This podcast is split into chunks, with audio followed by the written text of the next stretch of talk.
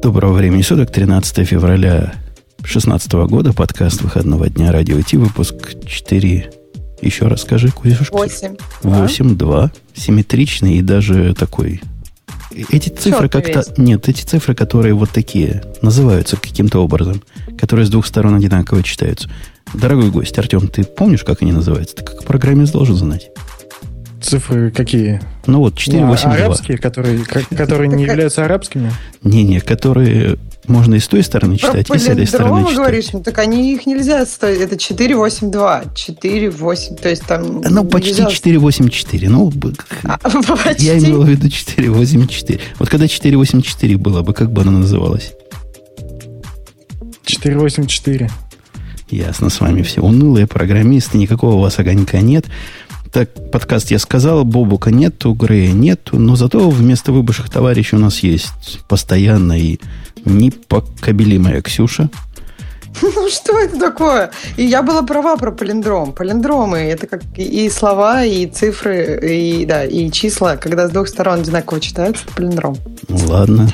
Чатик да, и вот это вот слово мне не понравилось. Не надо его больше употреблять рядом с моим именем. А что, что такое? Это, это из какой-то классики. Это кто-то из великих сказал, что девушка на юге должна быть непокобелима. Ну и что?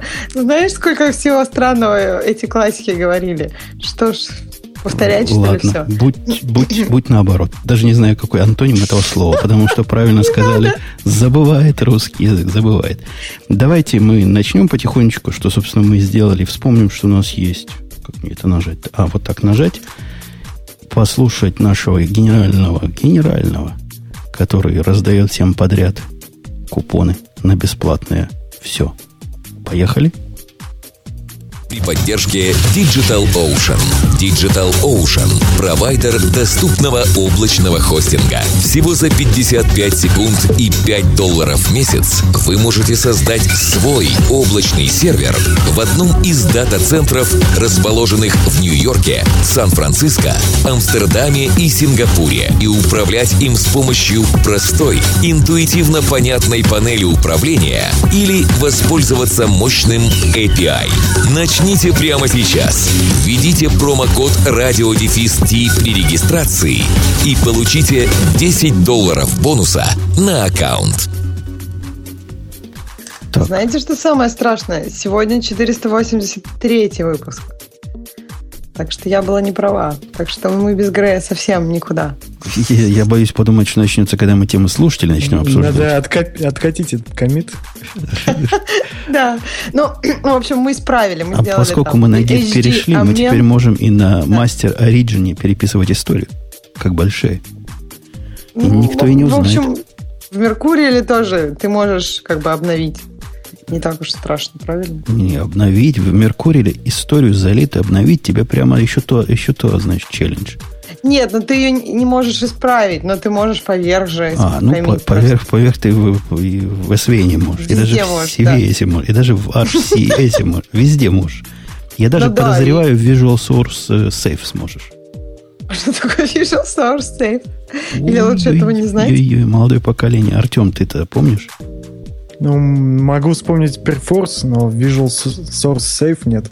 Visual Source Safe это крутецкая система, но она по идеологии как Source, как Perforce была. То есть, где надо было лочить каждому файлу.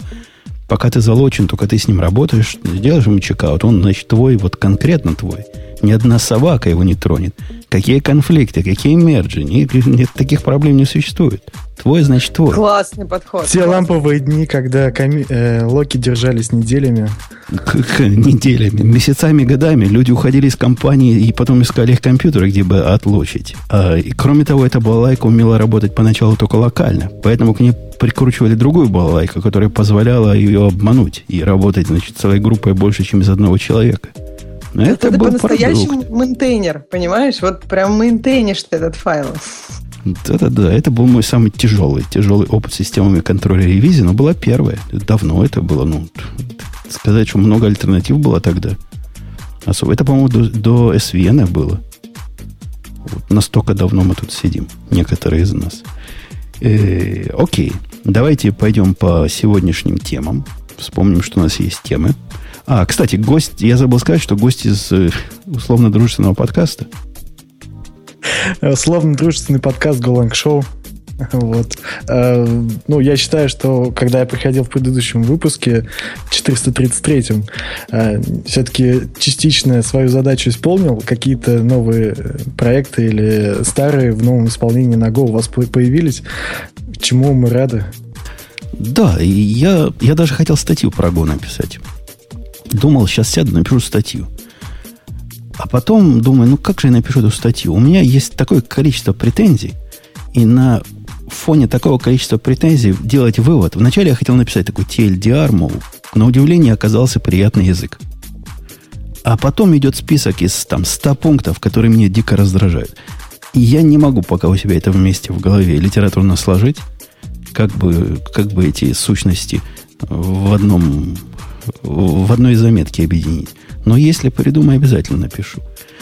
Окей, давайте на наши более человеческие темы. У нас главная новость как я позвонил когда нашему начальнику, сказал, говорю, чувак, то, что мы сделали за год, теперь Netflix нас догоняет. Они сделали это за 7 лет. То есть они всем раз хуже, чем мы работаем.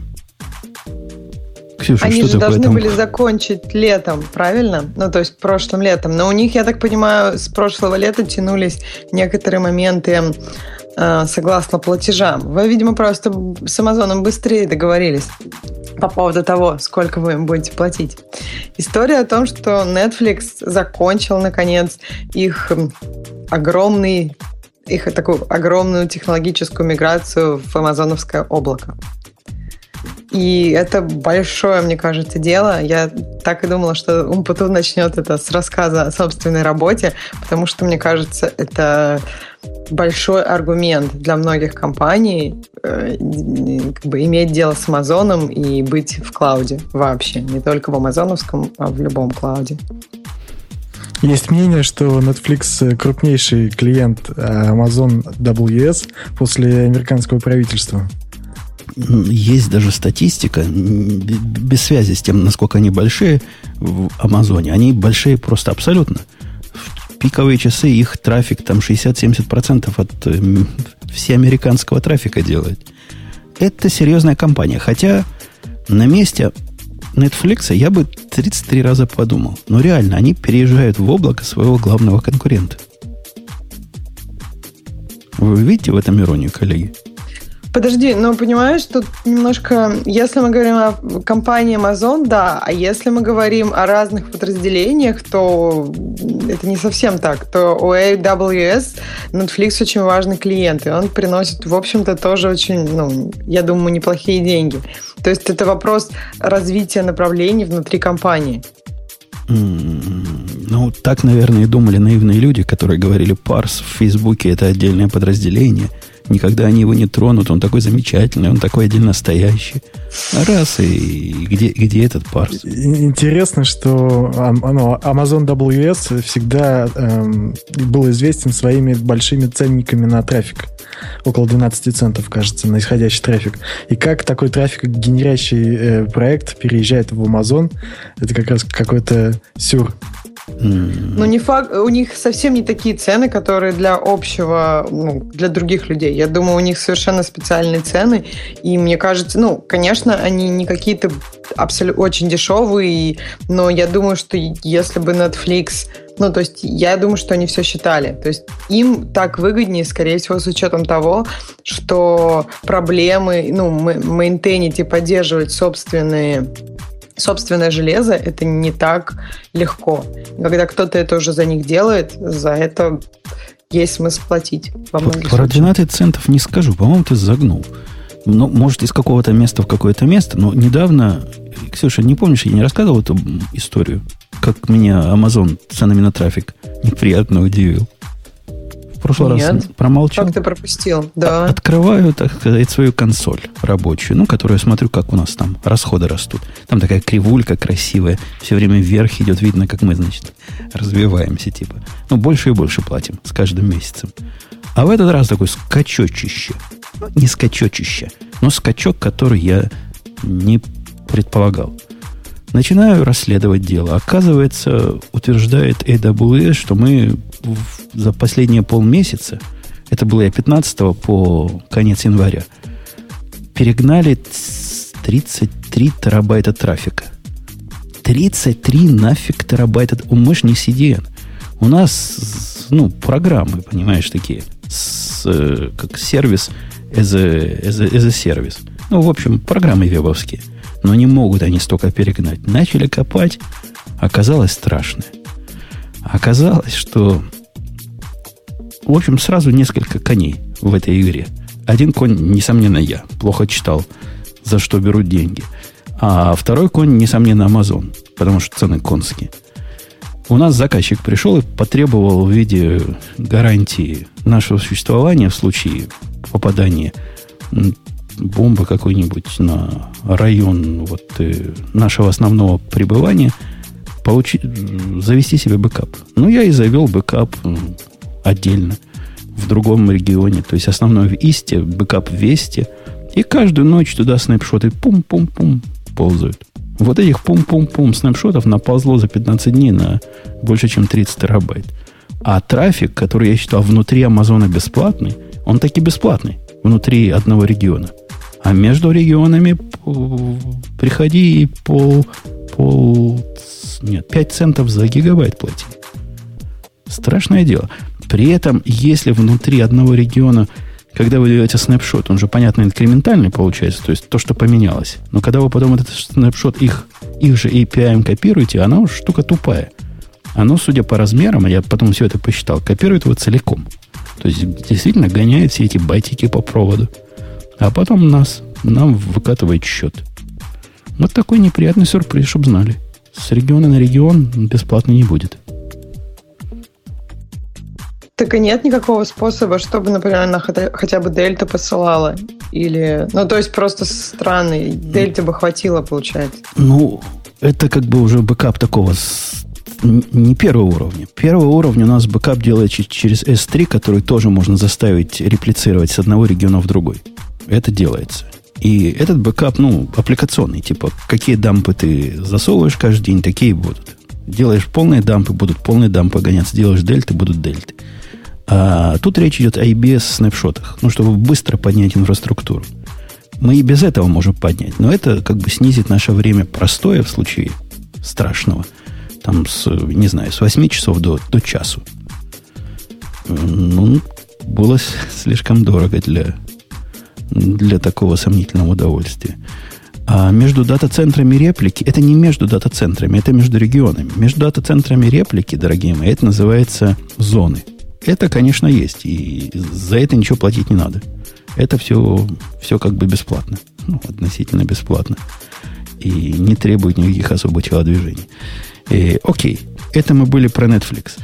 Ну, что еще сказать про Netflix, Ксюша? Ксюша, ты тему читала? Почему, почему всем это важно? Все смотрят и думают, сказала, раз Netflix, потому... так и мы можем.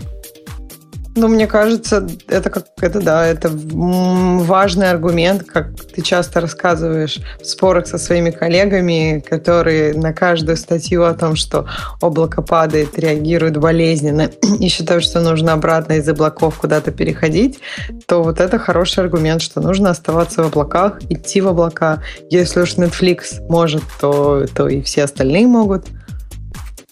Прекрасно. Тем, этим самым, которые не понимающим, которые говорят, что Amazon берет деньги с клиента, ай-яй-яй, его лучше не использовать. Ну, хорошо, используйте доморощенное свое что-то. Поддерживайте свой сервер в подвале сами. Я не знаю, как, как, как вы это делаете. Я не представляю, как вы живете. А, а ты, дорогой гость, ты вообще как к облакам? Ну, я очень хорошо к ним отношусь. Ну, больше, правда, к IaaS, который просто дает виртуальную машину, и максимум еще storage S3 подобный. А, в общем-то, Go такой клауд язык для всяких э, API, для инфраструктур. И более того, вот я недавно с ребятами сделал open source проект, он как раз позволяет из одного облака строить виртуальную приватную сеть в другое облако бесплатно и децентрализованно. Так что очень положительно смотрю на облака. А, а я, я знаю такой проект, называется OpenVPN.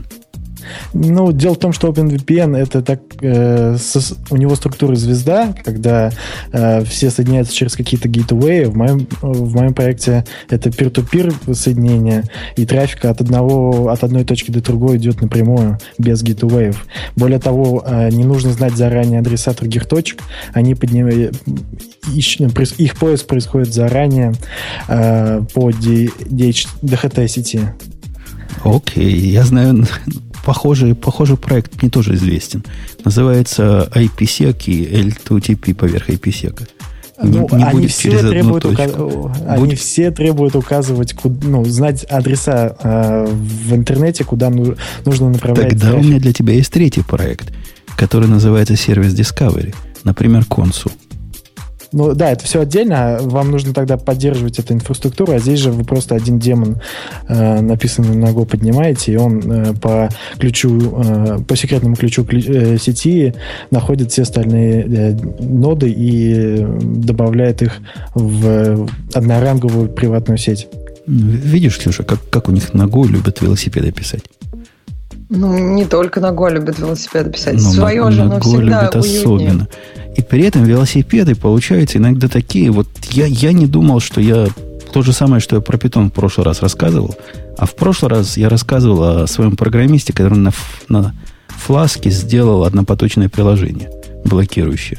Я вот хотел у вас спросить, как так получилось? Можно а, подробности? А, так оно само получается, если поднимаешь его действительно development сервер, как Бобук правильно пояснил. Реально он блочащий. Тут один запрос, когда приходит, он второй не отвечает. Вот так у них, то, вот так. То есть вы, когда тестировали его сервис, вы обращались на девелоперскую версию? Ну, он... Я, я ведь не знал, собственно, к чему я обращаюсь. А он сделал... Он его так выкатил, законтейнизировал. Для меня это докер. Контейнер, я его дергаю за портом Nginx, впереди стоит все дела, а внутри он делает PS Proxy на 55 тысяч порт какой-то там на котором лежит его внутренний сервер. Вот этот. То есть этот э, контейнер предполагалось использовать в продакшене? Ну да, ну да, ну да. Так, такая была идея. Ну, понятно, я проверил. Так вот, если ты думаешь, что это только с питоном так плохо, или с программистами на питоне, так я тебе скажу, что таки нет. Ты попробуй, дружище, ты как к Монге относишься? Ну, ничего плохого особо не скажу. Просто под каждую задачу требуется выбор подходящий, подходящего э, инструмента. Бла-бла-бла, подходящий задачу. Ксюша, мы таких не любим, генерализаторов под каждую задачу. На любой вопрос так можно ответить. Если ты относишься ну, это к Монге... на самом деле значит, что он не очень хорошо относится к Монге. Я тебе перевожу, просто не хочет тебя обижать. Мне кажется, он просто не знает, о чем речь. Ну-ка. А речь о том, что если ты возьмешь вот этот самый комьюнити драйвер для Монги, который MGO называется в вашем мире, так. который, ну, в принципе, он из моих там 50 пунктов гнева, не написанной статьи, он вызвал, наверное, штуки два всего. Ну, достаточно. Но вчера он поднялся в этой линейке прям высоко. Оказалось, что ваши замечательные Go-программисты – которые, конечно, хорошо придумывают себе абстракции, отличающие радикально этот драйвер от драйвера в любом другом языке, который я знаю, они от, большой, от большого ума сделали э, сессию лакирующей. То есть, как только ты берешь, делаешь дозвон к Монге, берешь оттуда сессию, запускаешь в этой сессии запрос. Эта сессия, если ты ничего особого не сделаешь, пока она не отработает, другая работать не будет. То есть другой запрос в этой сессии ты запустить не можешь. Сессионность а... локируется у них. А что в этом некорректного? То, потому что такой низкий уровень абстракции, ну, мы же не на ассемблере пишем, ну, ни на одном другом языке я такого не знаю. На питоне я не думаю о том, что мне надо, а, мне надо, значит, завести такую темплет-сессию, из нее делать копии, копии, копии на каждый запрос. Ну, Это какой-то идиотизм. Просто представляет некоторое состояние на сервере и тем самым гарантирует э, корректность выполнения кода э, на сервере в рамках одной сессии. Ну, да, но люди же придумали пулы, там, ты знаешь, 21 век на дворе. Если мне дают драйвер Монги, который выглядит как остальные драйвера, хотя, хотя для Go, то я ожидаю от него примерно такого же сервиса, который мне все остальные предоставляют. Он не выглядит, как все остальные драйвера для баз данных. Есть DDP из SQL, и он не является его под, ну, как бы расширением. Нет, все остальные, я имею в виду в мире Монги. Все остальные, у них есть концепция, что клиентский драйвер должен вот как-то выглядеть. И как-то они все более-менее похожи выглядят, даже Go, при том, что я говорю, что он другой и странный, ничего, жить с этим можно. За исключением вот его странного низкоуровневого подхода к э, этой самой блокировке. Ну, вообще, драйвер для MongoDB в Go, он еще обладает таким свойством, что они в себе реализуют нек- некоторый ORM, что, в общем, иногда тоже воз... ну, порождает какие-то вопросы у разработчиков, которые используют этот драйвер. Ну, вот такой драйвер, такой написал ну, так, такой драйвер у нас появился, и можно, наверное, использовать какие-то другие, если найдете. Нет, других, других не знаю. И даже сама Mongo... Я, я, собственно, нашел этот косяк после того, как вдарил запрос, и вместо правильного индекса указал неправильно. Ну, ошибочка, опечаточка. И удивился, когда результата не было. Он сказал, ну, бывает, да, не дал не тот индекс. Прекратил свой запрос. На той стороне, там у меня кто там был, Джин, по-моему, сказал, опаньки, прекратил, значит, все, за terminate ил. А следующий запрос не дает, говорит тайм-аут, тайм-аут, тайм-аут. Это была, конечно, загадка. На самом сайте Монги есть статья какого-то монговского инженера, который поясняет, как вот эту штуку обходить. Если вы хотите несколько параллельных запросов к Монге, то есть, типа, предполагается, что кому-то это может не понадобиться. Сильно напоминает мне историю с моим питон-программистом. Видимо, у вас таких тоже много. Ну, в данном случае, возможно, разработчики драйвера, они пытались не накосячить э, на, на стороне сервера, да, там не сделать какой-то некорректный запрос. А, ну, вы можете положить э, сессию в пул, ну, или там драйвер в пул. А, а это вот. тоже, кстати, конфью, confusing, так сказать. Ксюша, переведи confusing. Confusing? Mm, смущает, наверное. Нет, гипки это про гимнасток. Это смущает. Смущающая фича, потому что, судя по документации, как только ты делаешь этому, этой session, session defer и закрываешь ее каким-то образом, она, там сказано, возвращается в пул. То есть какой-то пул там есть. И куда-то эта session возвращается. То бишь, эту балалайку надо, надо сорцы читать. Ну, я, я уже на спринге достаточно начитался сорцов. Думал, в Go все правильно, все понятно. Как в питоне, только лучше. А нет. И тут придется копать вглубь и, и вширь. Э, окей, ладно. Давай к следующей теме. Подожди, а почему у тебя вот, когда этот запрос с неправильным индексом, так он все-таки не заканчивался? Почему ты не мог следующий, если ты за его отменил уже? Потому что как мягко сказать, дятлы писали этот MGO драйвер. Я подозреваю. Понятно. Окей, хорошо, ладно. Дальше едем. Дальше едем. В прошлый раз... О, нет, не в прошлый раз. Раз мы про Amazon сказали, мы не можем умолчать о главном. А главного умолчать нельзя. Ксюша, что главное что с Амазоном на этой неделе? главное? Вышел игровой движок? Тепло, тепло, но вокруг этого я бы даже и не стал упоминать. Типа тут столько тем про Amazon, такое впечатление, что вообще тебя только Amazon интересует. Может быть, что-то связанное с лямбдами? Нет. Нет. Это У игрового движка были, были правила использования до этого момента, которые говорили, что этот движок нельзя использовать для обеспечения систем жизни, связанных с людьми, и всякими другими опасными. Ну, как сказано, под воздействием лекарств не управляйте тяжелой машинерией. Такие про их э, движок сказано было, хотя есть одно исключение, которое не добавили. И оно пугает. Оно пугает, потому про что они что-то знают. Да. Может, был, может быть, был уже какой-то прецедент в судах в, в Штатах? Тут буквально сказано, что эти ограничения не распространяются в случае события, подтвержденного Центром контроля заболеваний или его, значит, наследником, и события широкого распространения вируса или инфекции, которые передаются через укусы или прочие контакты с э, жидкостями вашего тела, которые вызывают у человеческих останков э, возможность возродиться и искать для потребления живое, значит, других живых людей, а конкретно их, э, их плоть, кровь и мозг.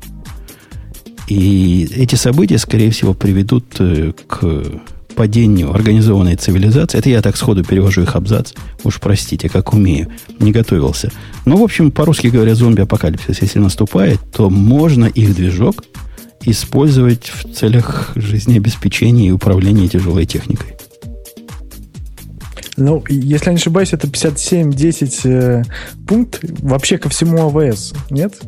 Ну, да, я ну, ссылка это ко всему на... AWS, да. Service Terms. Да, это, это означает, что и, и наши виртуалки можно в случае зомби-апокалипсиса, вот обычно не связанные с игровым движком, использовать для управления дронами. То есть тут возможно добавить, можно их использовать бесплатно во время апокалипсиса. Про, где бесплатно сказано? Покажите Про бесплатно. бесплатно не сказано, кстати. Ну, То да. есть плати, как обычно, но зомби-апокалипсис, не зомби-апокалипсис. Всем же нужны будут деньги. Нет, вообще интересно, зачем они это добавили. Я, первая мысль у меня возникла, это для рекламы, ну, то есть просто, чтобы поднять какой-то интерес к себе. Но все-таки какой-то странный повод. Можно было что-нибудь поинтереснее добавить. Есть мнение, что они что-то знают.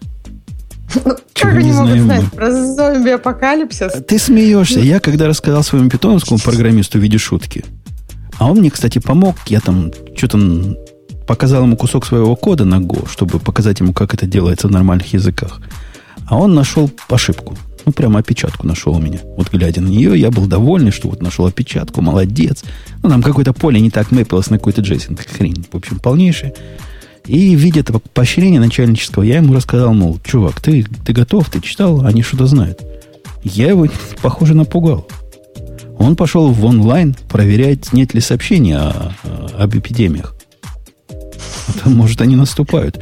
Я ему на полном может серьезе быть. посоветовал, какой калибр нужен значит, против зомби, какую модель для начинающих. В общем, подготовил. Так может он это выж... есть же, знаешь, такая группа людей, которые занимаются там чуть ли не профессионально выживанием. Они там коллекционируют консервные банки с тушенкой и прочее, чтобы, если что, обороняться у себя в доме.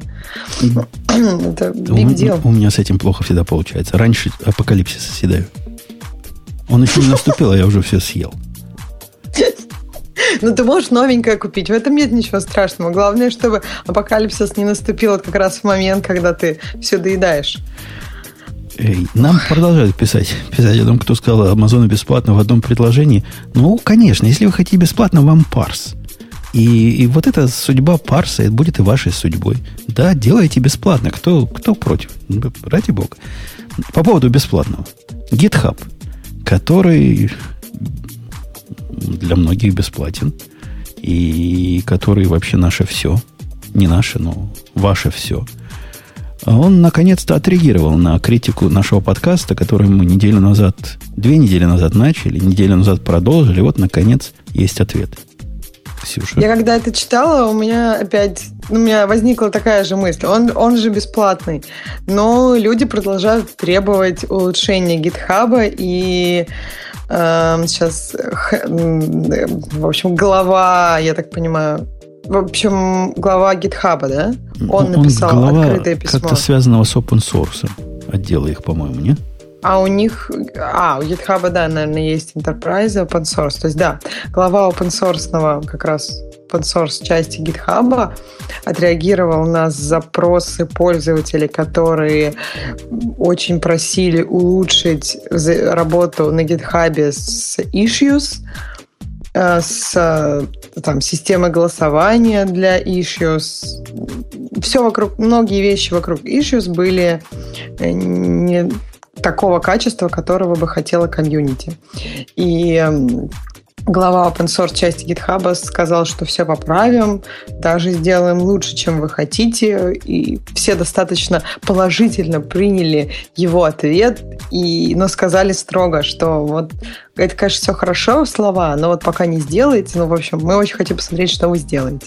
Так что пожурили, в общем, товарища, глава open source GitHub.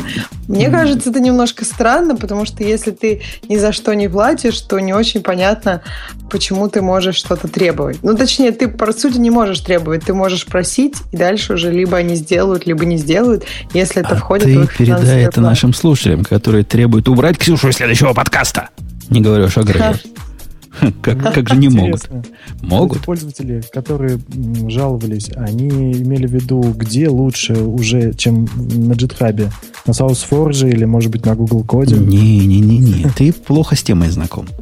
А тема такая. Во-первых, судя по ответу, ответ меня поразил вот несоответствием, так сказать, э, как же он это... В общем, я пытаюсь о чем сказать. Ответ был на такое неформальное письмо, но ответ был от главы open source подразделения очень enterprise. Вот enterprise дает такие ответы. Это когда мне пишут там, они могут бы такие киперы прекратить такую-то балалайку, вот чтобы я вот такое письмо написал в ответ, это в жизни. На, как люди. Люди так не разговаривают мы будем напрягать свои силы, мы готовим вам сюрпризы, мы все, значит, восприняли. Да? Пусть, пусть научится разговаривать, как люди говорят в жизни, а не как интерпрайзы пишут в письмах. Ну, подожди, но GitHub, он... Понимаешь, вот как раз в чате задали интересный вопрос.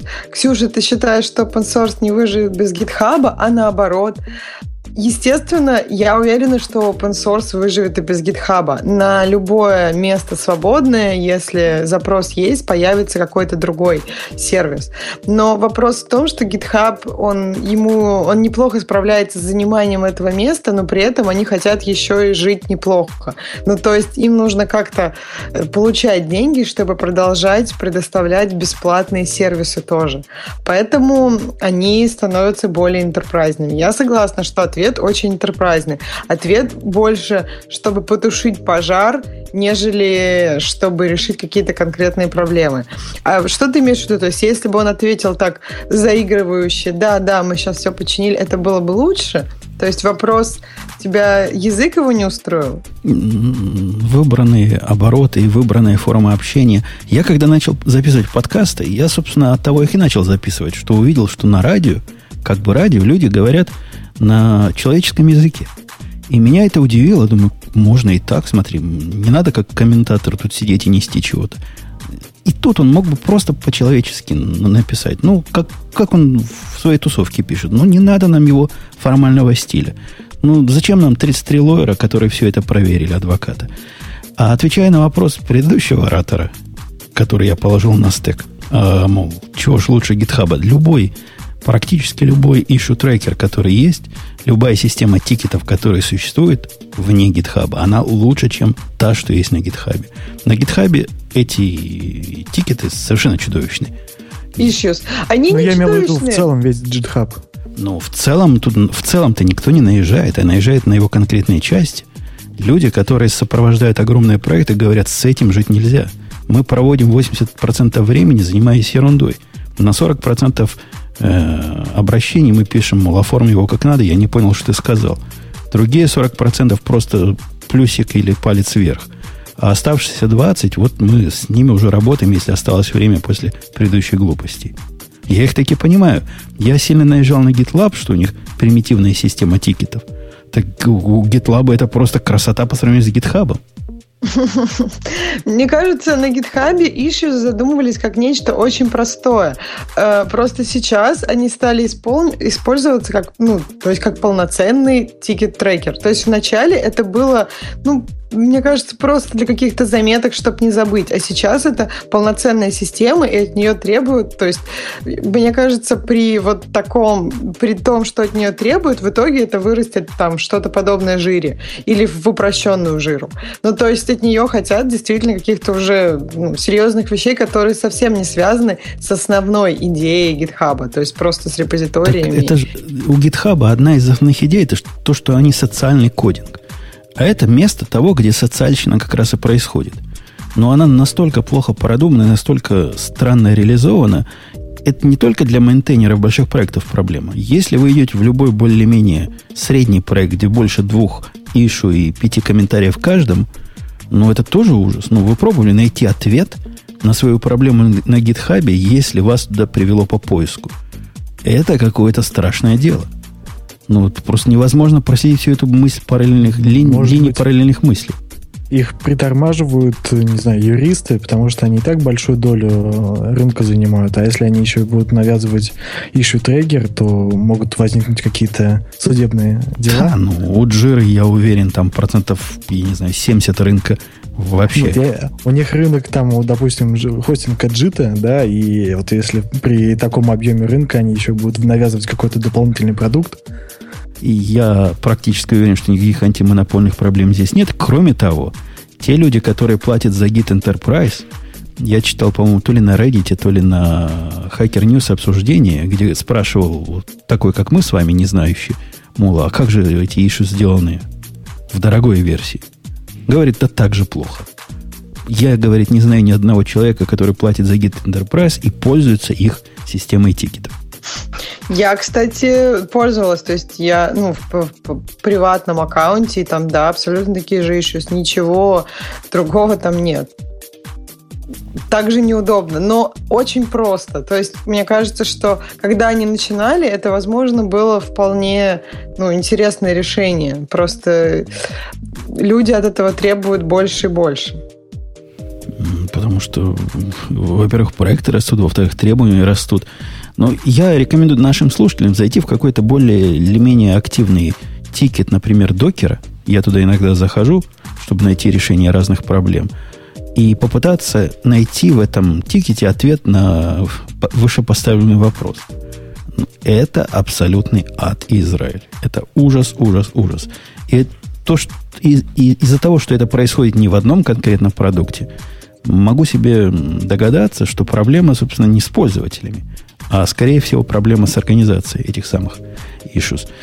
В общем, если они возьмутся за это действительно, засучив рукава, я не знаю, чего там они придумают, какие сюрпризы обещают и как они это починят, ну, будем поглядеть. Может, и, и GitLab от них утянет что-то полезное.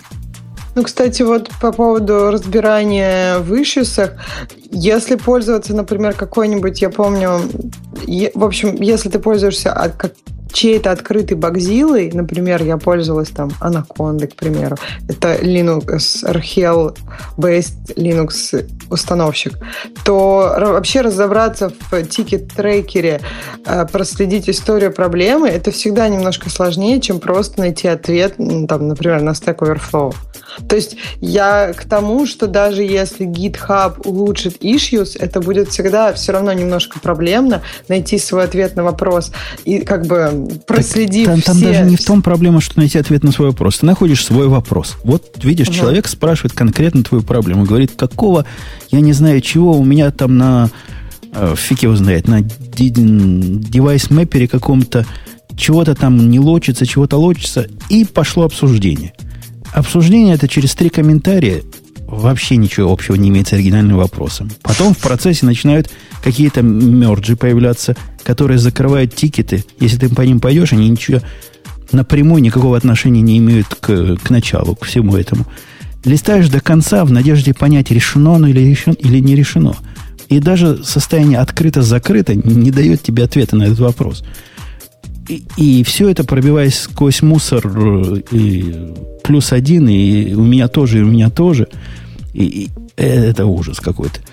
В общем, надо посмотреть на любой другой трекер. Конечно, не на Багзилу. Ну, после Багзилы, Багзилы, ну, кому и корова невеста. Но Багзила не должна быть их э, точкой отсчета. Ну, их примером есть, для подражания.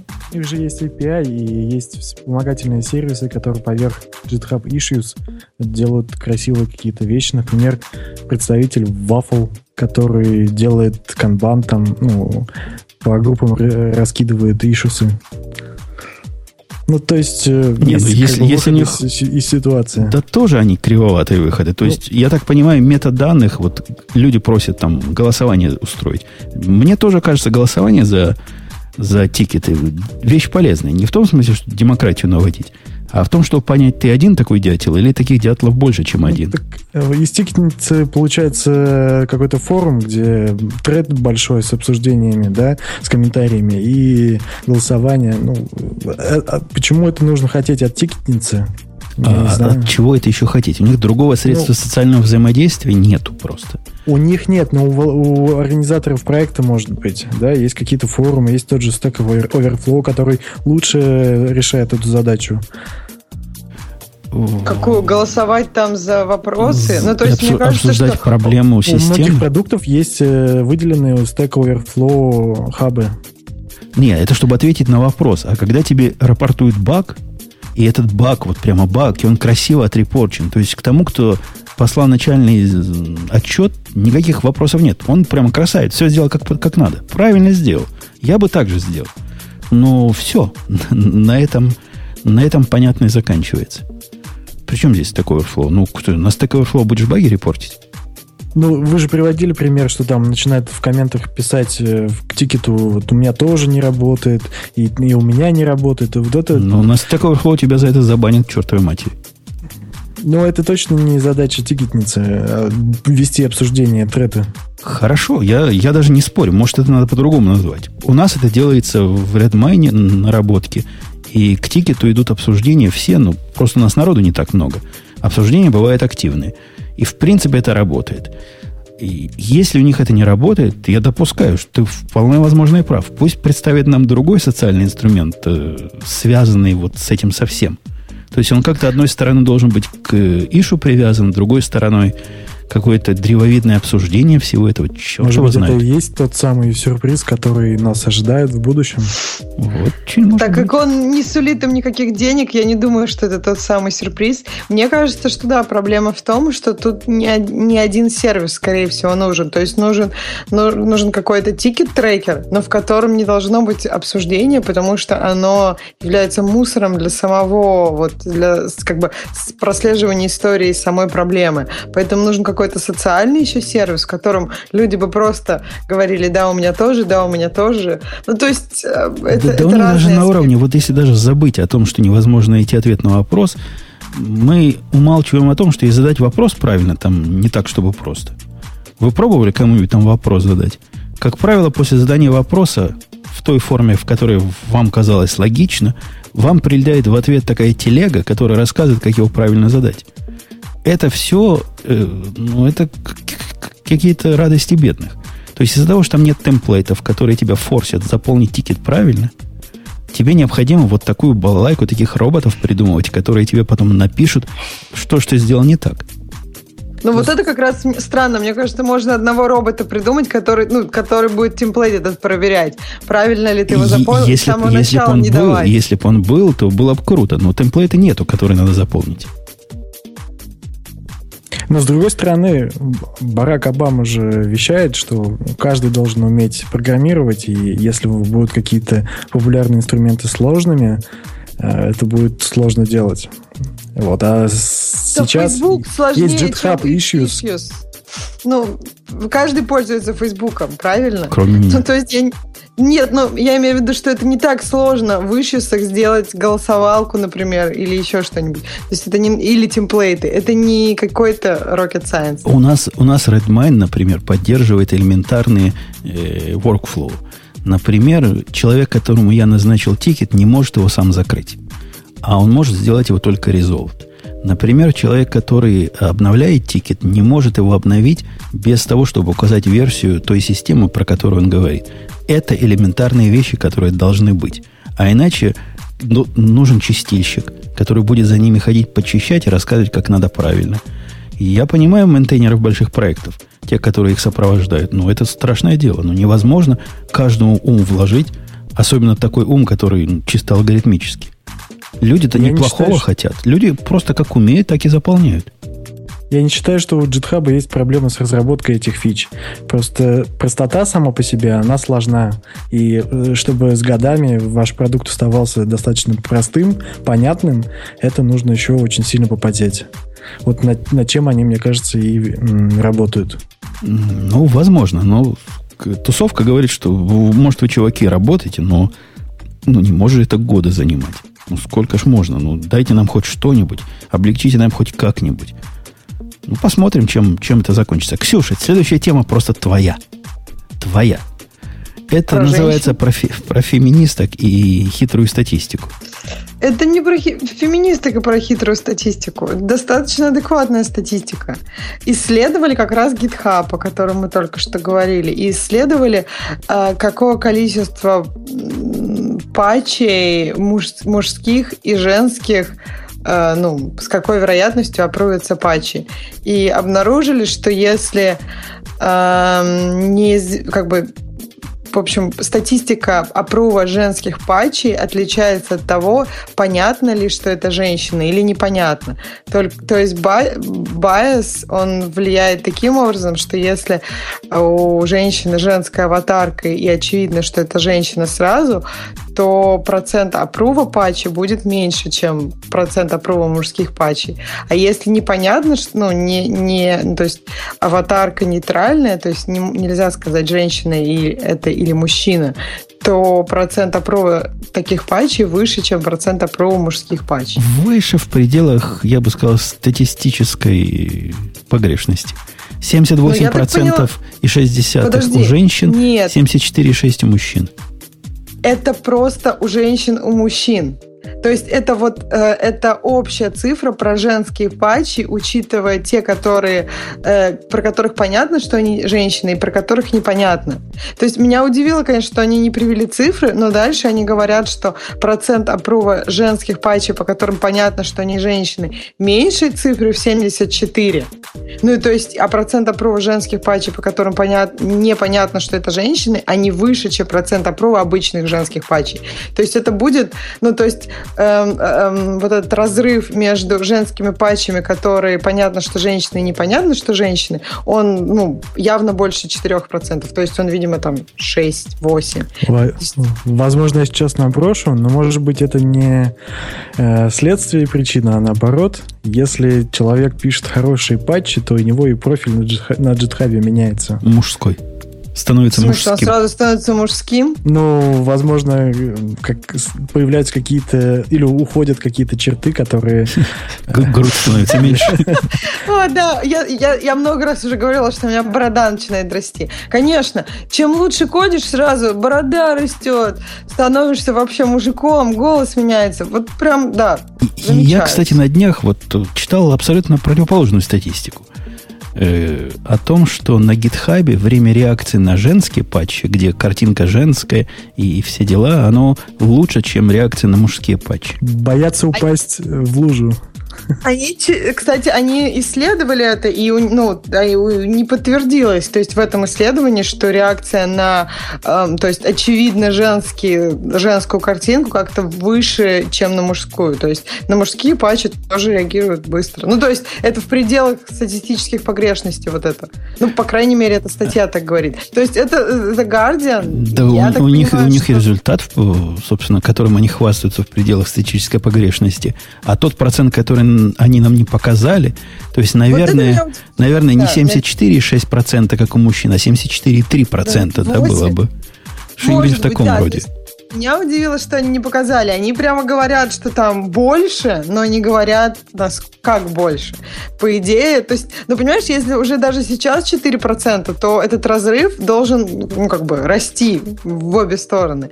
Не Почему? очень понятно. Ну, то есть, так как они говорят, что, смотри, у тебя есть количество женских патчей, которые опрувятся там 78. И они говорят, что количество женских патчей с женской аватаркой, их э, количество опрувов меньше, чем количество мужских. То есть, это меньше, чем 74. То есть, и что, так как количество, вот эта часть, которая меньше 74, а в итоге мы должны получить среднее по женщинам 78, то понимаешь, что число, с которым мы должны сравнить, сложить вот по второй части женщин, должно быть очевидно больше, чтобы компенсировать 74. А при этом есть еще другой процент, что из вашего племени всего 11% э, туда ну, это да, достаточно реалистично, мне кажется, 11%. А мне в, даже кажется, какой что вывод вот хорошо. из этого? Вывод какой? Вот вывод автор статьи делает, ну, конечно, Джулия, да, писала, ну, из ваших, конечно из ваших сестер. Она сделала вывод, что женщины, значит, лучшие программисты, чем мужчины. И все, и, и точка. А какой-нибудь другой анти, Подожди, антифеминистический вывод можно из этого не... сделать? Ну, во-первых, можно сделать, например, такой вывод, что ну, так как женщина, в принципе, чуть сложнее пробиться, то, возможно, женщина может быть лучше, чем просто вот средний программист, ну, как бы просто средний муж, мужчина-программист в этой же отрасли. Я сейчас не говорю там про лучших, я не говорю, что женщины всегда лучше мужчин. Не поймите меня неправильно. Я имею в виду, что просто ну, чуть-чуть тебе сложнее все это делать, поэтому, скорее всего, там, ты будешь чуть-чуть, может быть, лучше, чем средний и так далее. И на GitHub очень много новичков. То есть, так как много новичков мужчин, то, наверное, чуть меньше новичков, сильно меньше новичков женщин, правильно? Потому что их всего 10%. Забавно, что они в, в своем исследовании внизу, в, ну, в PDF, в припринте, который выложили, э, они пытаются найти причины, и одна из причин — это размер э, изменения, да, pull реквеста. Они подумали, что, возможно, женщины делают изменения меньше, но, да, они, они... но оказалось, что это нет. Что нет, это правда. Они пробовали Женщины раз... в полтора раза как больше патчи присылают. Вот это интересно, странно. Кстати, как-то плохо. Может быть, кстати, а у них там есть разбивка по языкам? Может быть, женщины просто, например, в, ну, как бы чаще какие-нибудь более вербовские языки, ну, то есть мне кажется, какой-нибудь там JavaScript, наверняка. О, это ну, шовинизм. То есть у женщины да. тупые, чтобы на Go писать. Но она связана, она, наверное, не связана с э, величиной патча. То есть вот эти цифры, величина патча, она очень сильно связана с языком. То есть если мы сравниваем разные языки, у нас могут получиться какие-то очень интересные результаты. Ну, по, как бы разбивка по языкам, это все сделает в пределах статистической погрешности. Но я вижу, что здесь разбивка по языкам, она не нормализована, и э, отличаются цифры в, в рамках популярности самих языков. А, но вот больше всего различий, например, на Ruby, да, там больше... От, отодвинь голову от микрофона, ты как-то...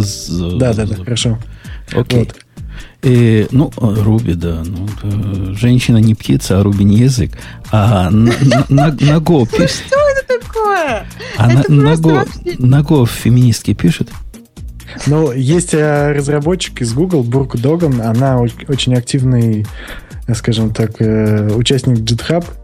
Ну, и у нее есть много проектов своих. Она уч- э, участник проекта Go Mobile. У нее есть популярный тул Boom для нагрузочных систем. Неужели она, она вторая у вас в тусовке мифическая фигура? Типа Пайк, а сразу за ним вот эта тетка идет. Не знаю, о каких мифических фигурах вы говорите.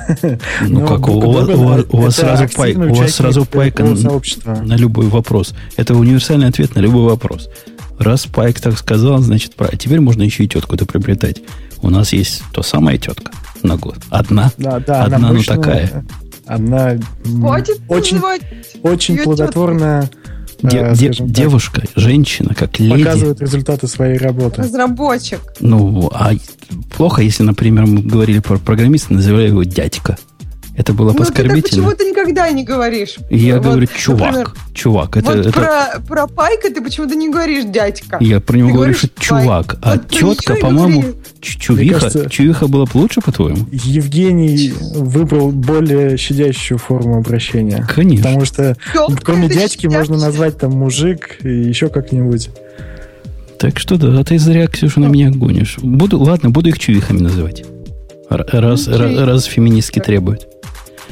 Окей. Почему не требует?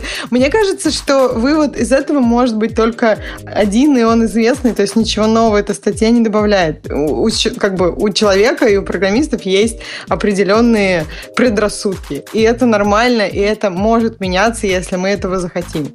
То есть идея всех этих статей — это просто, чтобы замечать, что предрассудки есть, и стараться не руководствоваться ими, а руководствоваться качеством кода, и все. Это, это как ответ на вопрос, почему в тюрьмах диспропорционально много э, цветного населения. Так ответ на этот вопрос, потому что это цветное население диспропорционально много преступлений совершает. И про женщин то же самое сказать можно. Почему, значит, их диспропорционально мало? Потому что мало из них идет в программисты. Ну, Подожди, вот но так. ты хочешь сказать, что давай посадим просто все цветное население, потому что оно цветное? Это же не выход, нет, ты понимаешь? Нет, я говорю о том, ну что вот. статистика отвечает на этот вопрос без всякой теории заговора. И она также отвечает на, а на вопрос, почему женщин мало. Теорию, я сейчас сказала про какую-то теорию заговора. Я не говорю, что надо там вы не сажать цветное население просто потому, что оно цветное. Я говорю, что нужно стараться э, осознавать, что есть предрассудки и руководствоваться там фактами, когда надо кого-то посадить, качеством кода, когда надо заапрувить патч, за, за accepted. В общем, сказать, что патч хорош, достаточно хорош, чтобы можно было его коммитить. Я вот, честно говоря, когда мне приходит, мне часто приходят какие-нибудь реквесты, пол-реквесты, но когда приходит, я даже не знаю, где посмотреть, какой пол у того, кто прислал этот реквест, и мне с трудом видится, зачем бы я это сделал.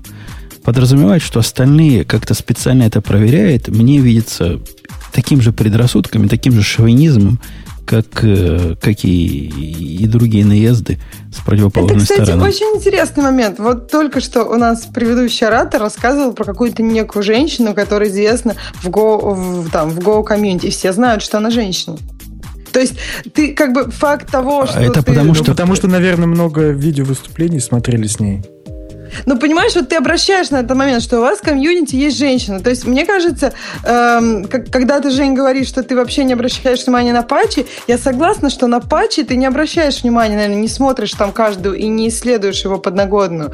Но вместе с тем какие-то моменты, когда ты там, если смотришь какое-то видео там по MongoDB, если это женщина, ты замечаешь, что она женщина. Но это нормально замечать. Это, это немножко было бы, наверное, странно и лукаво, если бы ты абсолютно игнорировал, что там человек человек, как, ну, что он женщина или там что у него цвет кожи другой. Это просто идея того, что замечая это, не нужно, ну, нужно стараться не вести на поводу своих предрассудков. И все.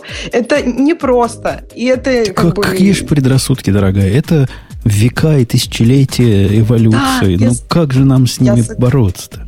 Так я согласна, что э, ты, ну как бы, это века, и это нормально. Женщина не бегала за динозавром, она не могла проводить еду, и поэтому как бы все, что мы сейчас, сейчас имеем в обществе, это объяснимо.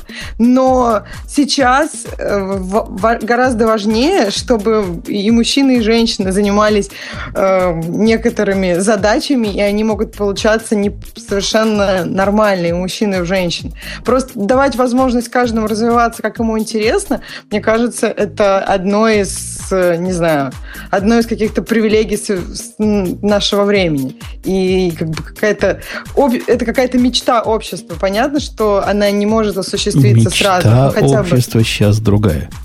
Получать бесплатные Всем вещи. Бесплатные вещи надо распространять. И общество говорит, потому что такая сейчас общество мечта. Мы хотим быть как Европа, говорит наше общество. Мы хотим, чтобы нам бесплатные вещи раздавали. Сколько можно работать на горбатице?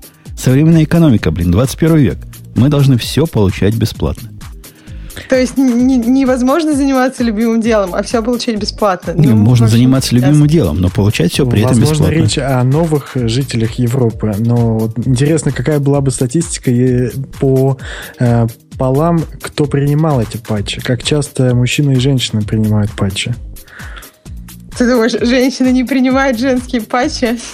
Считаю, что просто интересно подруги туповатые, не будем от них принимать. Или наоборот, или наоборот, принимают только женские патчи. Кстати, интересно. Там же, же получается уже 2 на 2, то есть 4 варианта. Да. ММ, МЖ, ЖМ. Да, странно, что не пришла такая, ну, они не посчитали этого. Я бы тоже посмотрела на эту статистику. А, а Хотя, вы, может а вы знаете, считали, я ничего интересного не было. Вспоминаю, что у нас все-таки выпуск технический.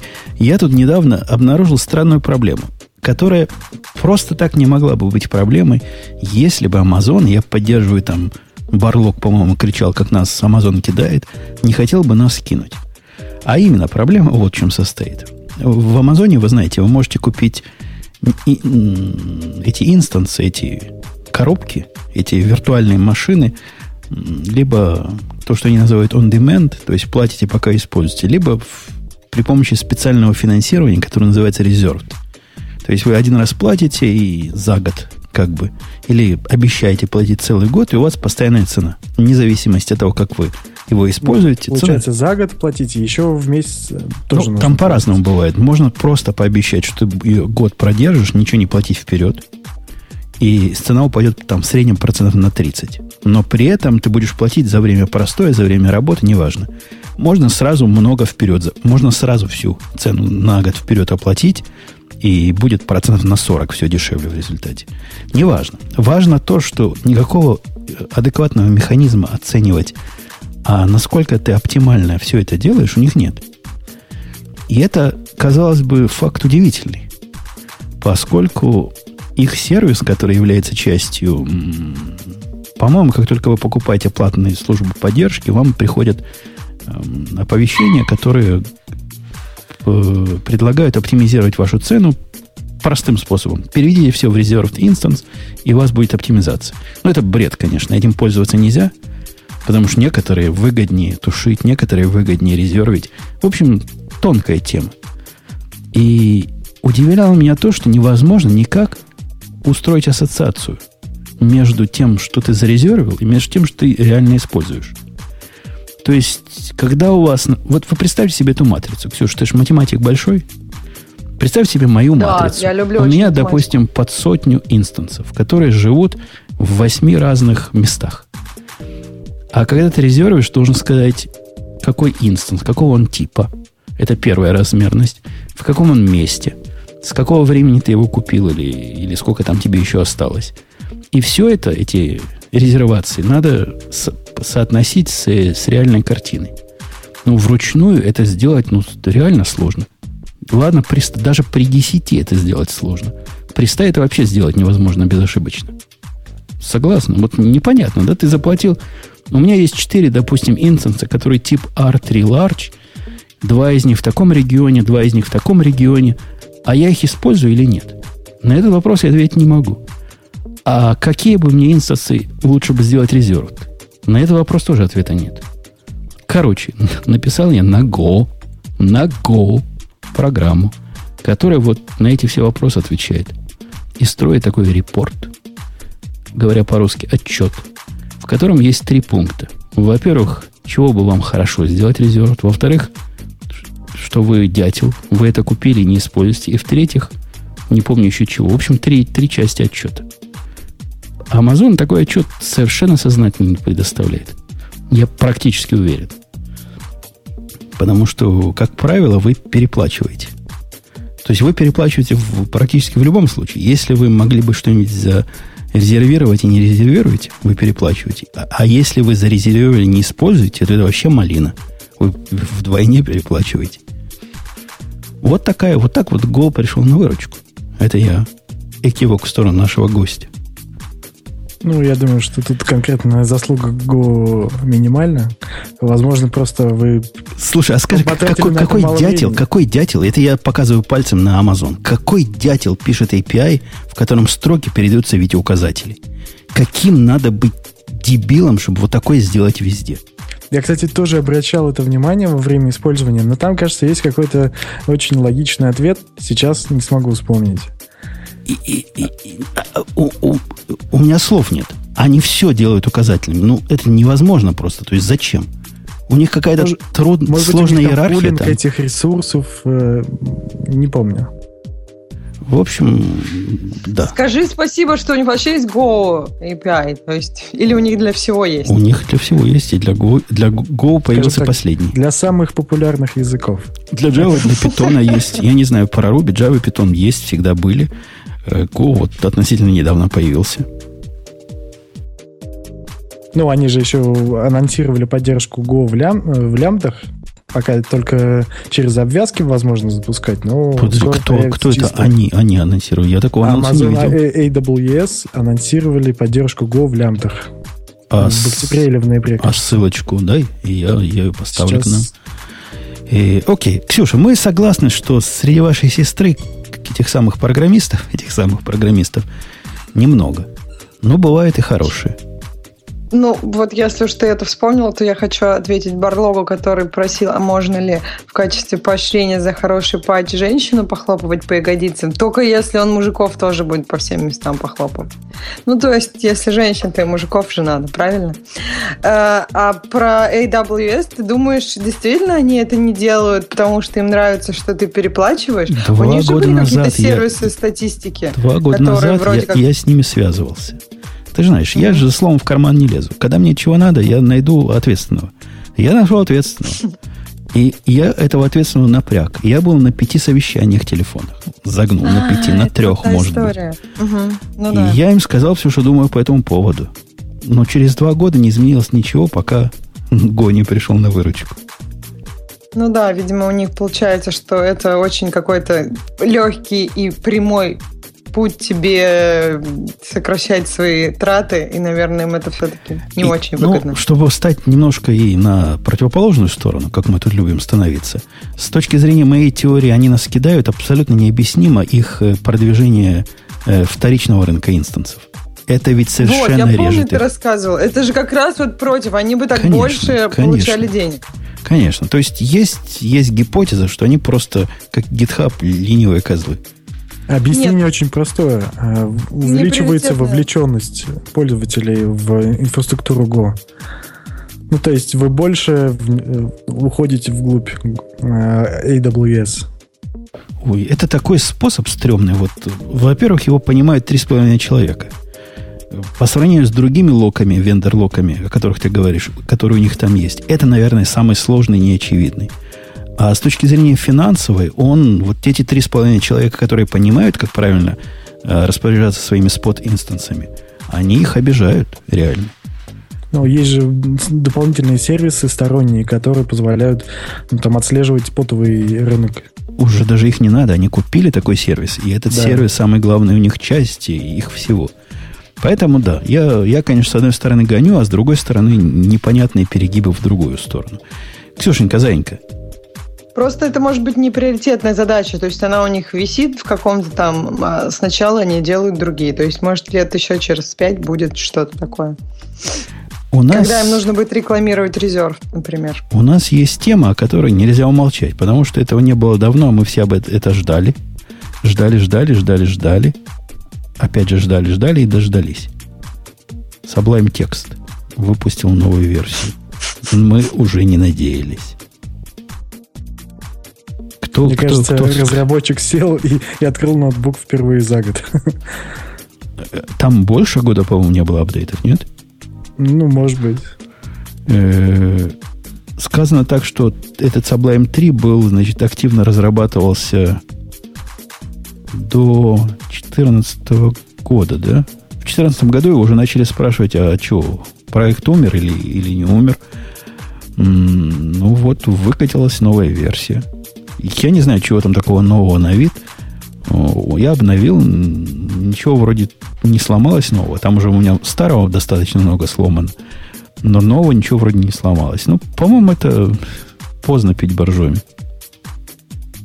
Кто... Просто продукт настолько хорош, что его обновлять уже даже не имеет смысла.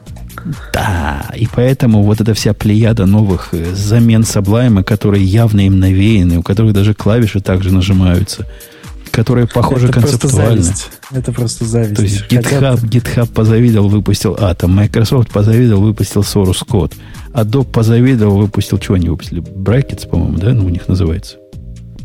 Какой-то у них есть свой В какой-то мере зависть, потому что же они все как под копирку копируют Sublime. Ну, под копирку не под копирку, но они развиваются. Я захожу в Atom, которым я, кстати, пользуюсь исключительно по причине того, что у вас в Go не принято пользоваться нормальным IDE с отсутствием последних. И да, там что-то улучшается, редко чего-то ломается. Вот сейчас прямо говорит рестарт и install update. То есть, видимо, какая-то версия 1.5.2 вышла, которая что-то неведомое мне починила. Замечательно, приятно. А с Sublime заходишь, не заходишь, заходи, не заходи, толку не будет. Толку не было вот до этого момента. Теперь появилось. Ксюш, ты Sublime-то пользуешься? Как-то я не особенно пользуюсь Sublime. То есть тебе вообще не надо большие документы никогда открывать, не кодовые документы. Они как-то у меня все где-нибудь не локально. Ну, то есть, это обычно Я не имею в виду док, док-файлы. А, например, какой-нибудь там, не знаю, мне заказчик присылает файло, какой-нибудь угу. pipe separated или какой-нибудь э, запятой разделенный, такого размера, что его, собственно, ничем другими не открыть. Vim. Ну, извините, ну, ну есть же какие-то вещи. Ну, мне хочется, типа чтобы удобно. Мне хочется, да. чтобы вот под пальцами все было. Мне хочется, чтобы я там регекс написал в понятном месте. Он О, все заменило. Все. Наверное, наверное, если умеешь. Регекс по Виме. Наверное, если умеешь. Но я вот не умею вимами и, и максами. Я как-то привыкла уже, поэтому я, я, я пробовала даже, но как-то Виме все равно все под пальцами намного привычнее, чем Ну, это если у вас пальцы особым образом по-женски выгнуты, да, да, у вас Виме все под пальцами. Ну, ты сейчас, наверное, просто так обидел всех, которые, всех любителей Вима, назвал их всех женскими пальцами, да?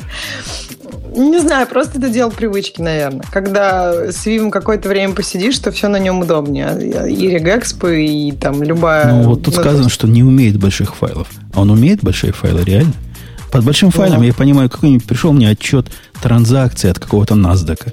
Там, не знаю, файл компрессированный 20 мегабайт. Раскомпрессируешь его э, не 20 мегабайт, 20 миллионов записей. Раскомпрессируешь, он будет несколько гигабайт размером. Мне его в чем-то открыть надо. Ну, Vim же обычно запускают на, на многоядерных серверах, там где-нибудь в SSH консоли. А, ну, да, да, да, есть... да, да, тогда, конечно. Мне надо просто... сначала файл туда загрузить, где Vim будет быстро работать, а уж потом начать с ним общаться. Да вообще я не думаю, что будет сильно какая-то глобальная разница между локальным Sublime и локальным Vim. Ну, разница, mm-hmm. например, между локальным Sublime и любым другим редактором, ставьте любое имя – атом, шматом, что угодно, она небо и земля. Просто вот вообще это невозможно сравнивать. Могу сказать за Go конкретная разница в IDE в том, что если вы используете идею, я раньше, ну, месяц тому назад, наверное, никогда бы об этом не подумал, чтобы это говорить. Но если вы используете идею, то она не использует э, из коробки парсер Go-кода, э, и у них более продвинутый парсер и анализатор кода.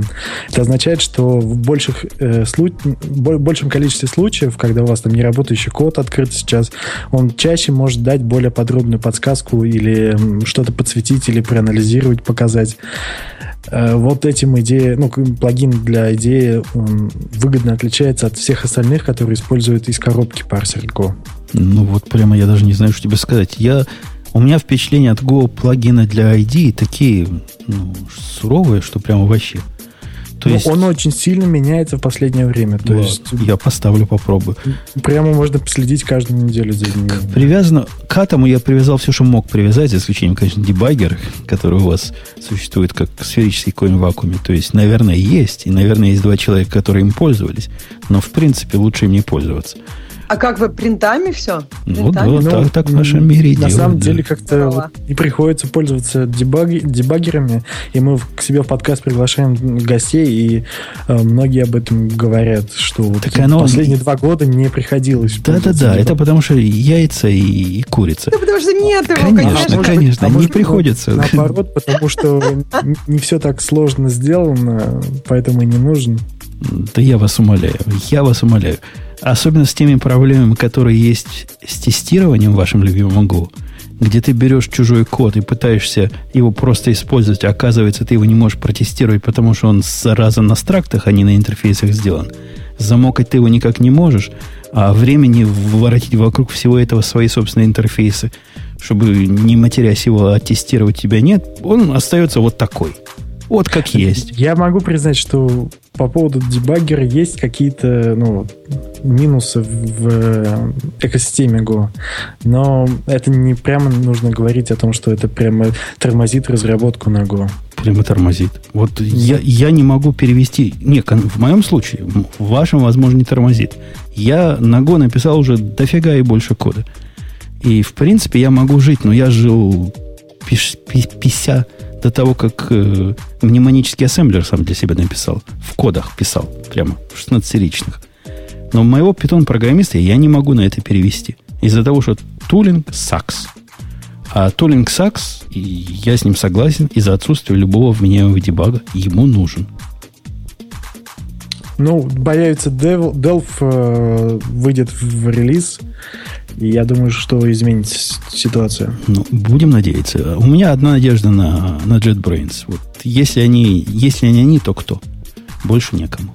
Ну вот как раз в, в одних из последних сборок появилась поддержка Delve даже на Windows в э, Go плагине. Ну, на Windows меня мало интересует. Delve оно поддерживало давно, даже когда я его пробовал в каком-то виде. Но в таком кривоватом, что раз отдебажил, второй раз программа не запускается, нужно в терминал идти и килить этот процесс. Я помню, какие-то такие проблемы были. Но как-то, да, я даже смог брейкпоинт поставить и дойти туда. И всем показывал вокруг, смотрите, мол, у нас Прям, такое тоже да. бывает. КДБ тоже мне приходилось э, килять, но это, наверное, просто проблема вот этих э, языков, которые не, не, не дают так много информации в рантайме. И ну, не всегда получается удобно взять просто собранный код и продебажить. Да-да-да, ну, язык C дает так много информации в рантайме, что прямо вообще. А с дебагингом ну, там, там особых проблем нет в зависимости от платформы, там своя, своя спецификация на дебаг информацию. Ну, там тоже есть свои э, хитрости. Ну, хотя бы просто поставить брекпоинт и посмотреть, там, доходит до него или не доходит. Тут не так много информации надо, в общем-то. Может быть. Я признаю, что есть некоторые проблемы с дебагингом. Э, я надеюсь, что в очень, в очень близком времени это исправится. Ну, ладно, будем надеяться. Я попробую поставить новую ID новый плагин. Хотя у меня там, по-моему, ночной стоит, и каждую ночь обновляется. Ну, я надежду потерял, что он когда-нибудь станет человеком. Ксюша, у тебя, у тебя что есть сказать? У тебя наверняка есть сказать на нашу тему, которую, которую я не могу не выбрать. Потому что ты мне так приложила за женщин, что я не могу не наехать на Facebook. Я тебя не прикладывала за женщин. Хотите Давай лучше более... про Google Да VR. нет, хотите, чтобы ваш iPhone жил дольше на батарейке? Сделайте да. то, что мы в прошлом выпуске порекомендовали вам сделать с андроидом. Удалите кедрение фени Facebook Application. Мне кажется, есть более действенный способ выключить интернет. Не, я знаю, ну, я знаю классный способ, когда можно даже оставить интернет. Надо просто удалить все приложения, которые, все кастомные приложения. То есть я действительно проводила такой эксперимент, если ты берешь вот Android, но правда лучше не Samsung, потому что у Samsung они очень много предустанавливают. Берешь Android, гугловый Nexus, без не устанавливаешь ни одно приложение. И прям телефон как человек. Это было спри- справедливо до тех пор, пока не ввели поддержку э, интернет-аккаунтов, которые mm. добавляют свою нагрузку по синхронизации. Mm, да, ты прав. Лучше выключить интернет. Да. Ну, а, а еще лучше. действенный способ это поставить 1 января 1970, 1970 года на айфоне. Не, не повторяйте этот эксперимент Согласна. дома, вообще, дорогие вообще слушатели. Будет классно. Не повторяйте. Да, не, не слушайте, да, не повторяйте. Но можно повторить на чужом телефоне, если вам человек не очень нравится. Или совсем не нравится. Да. Ну, подожди, Ксюша, а доколе? Вот это что такое вообще энергопотребление? Тебя для чего в Facebook взяли? Что это такое? Для айфона программа такая ужасная, что я после этой статьи удалил программу Фейсбука с своего телефона. Поверил. То есть вы потеряли одного человека, которому прислали бесполезные нотификации.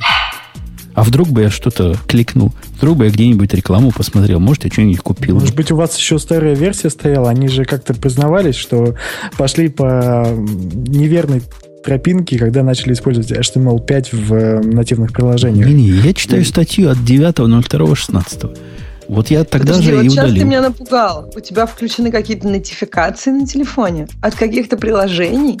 Вот, вот это вообще... Ты О, же из Фейсбука у меня, у меня вылетает какая-то хрень все время. Там Вася Пупкин подружился с какой-то там девушкой и поменял свой статус. И я просто не знаю, где это у вас поменять. Ну, я и нашел убрать вашу программу вообще.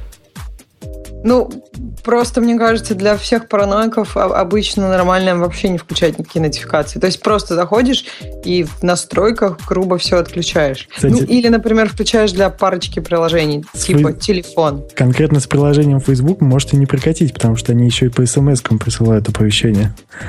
Ну вот, вот, вот, вот не зря я, не зря я их удалил. Я, я удалил. Вот странно. Мне просто эта статья включить, на, напомнила, что у меня есть, оказывается, такая программа. И думаю, раз есть, почему не удалить? Это же искусство отсекать лишнее. Мне она абсолютно лишняя. На нее я не захожу. Там какие-то незнакомцы о чем-то переписываются. Зачем-то оно мне об этом рассказывает. Для меня это всегда странная вещь была. Но вот теперь никто не ест мою батарейку. Позор? Ксюша, это был позор? Минута позора. Молчит, стыдно, слезами обливается. Ладно, давайте тогда менее обидную тему выберем. Давайте про VR поговорим. Это же новая большая штука, которая просто всю индустрию поглотит.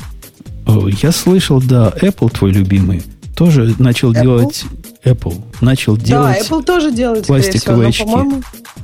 Пластиковые очки. Я просто недавно пр- пробовал новую версию Oculus Rift, о которой я ничего не могу сказать. Просто вот прям как-то я начинаю быть согласна с идеей, что это может быть таким, ну, следующей такой большой и интересной штукой. Потому что я не очень геймер, совсем не геймер но при этом мне все равно интересно. Э, Ксюша, а ты вот тележку вот эту с ну, компьютером, который подходит по требованиям, за собой таскала? Нет. А ну, зачем ну, там, это? Под новый Oculus Rift там угу. повышено требование к э, ну, компьютеру, который генерит картинку. Ну, mm. Потому что там надо на два глаза, 60 FPS и большое разрешение.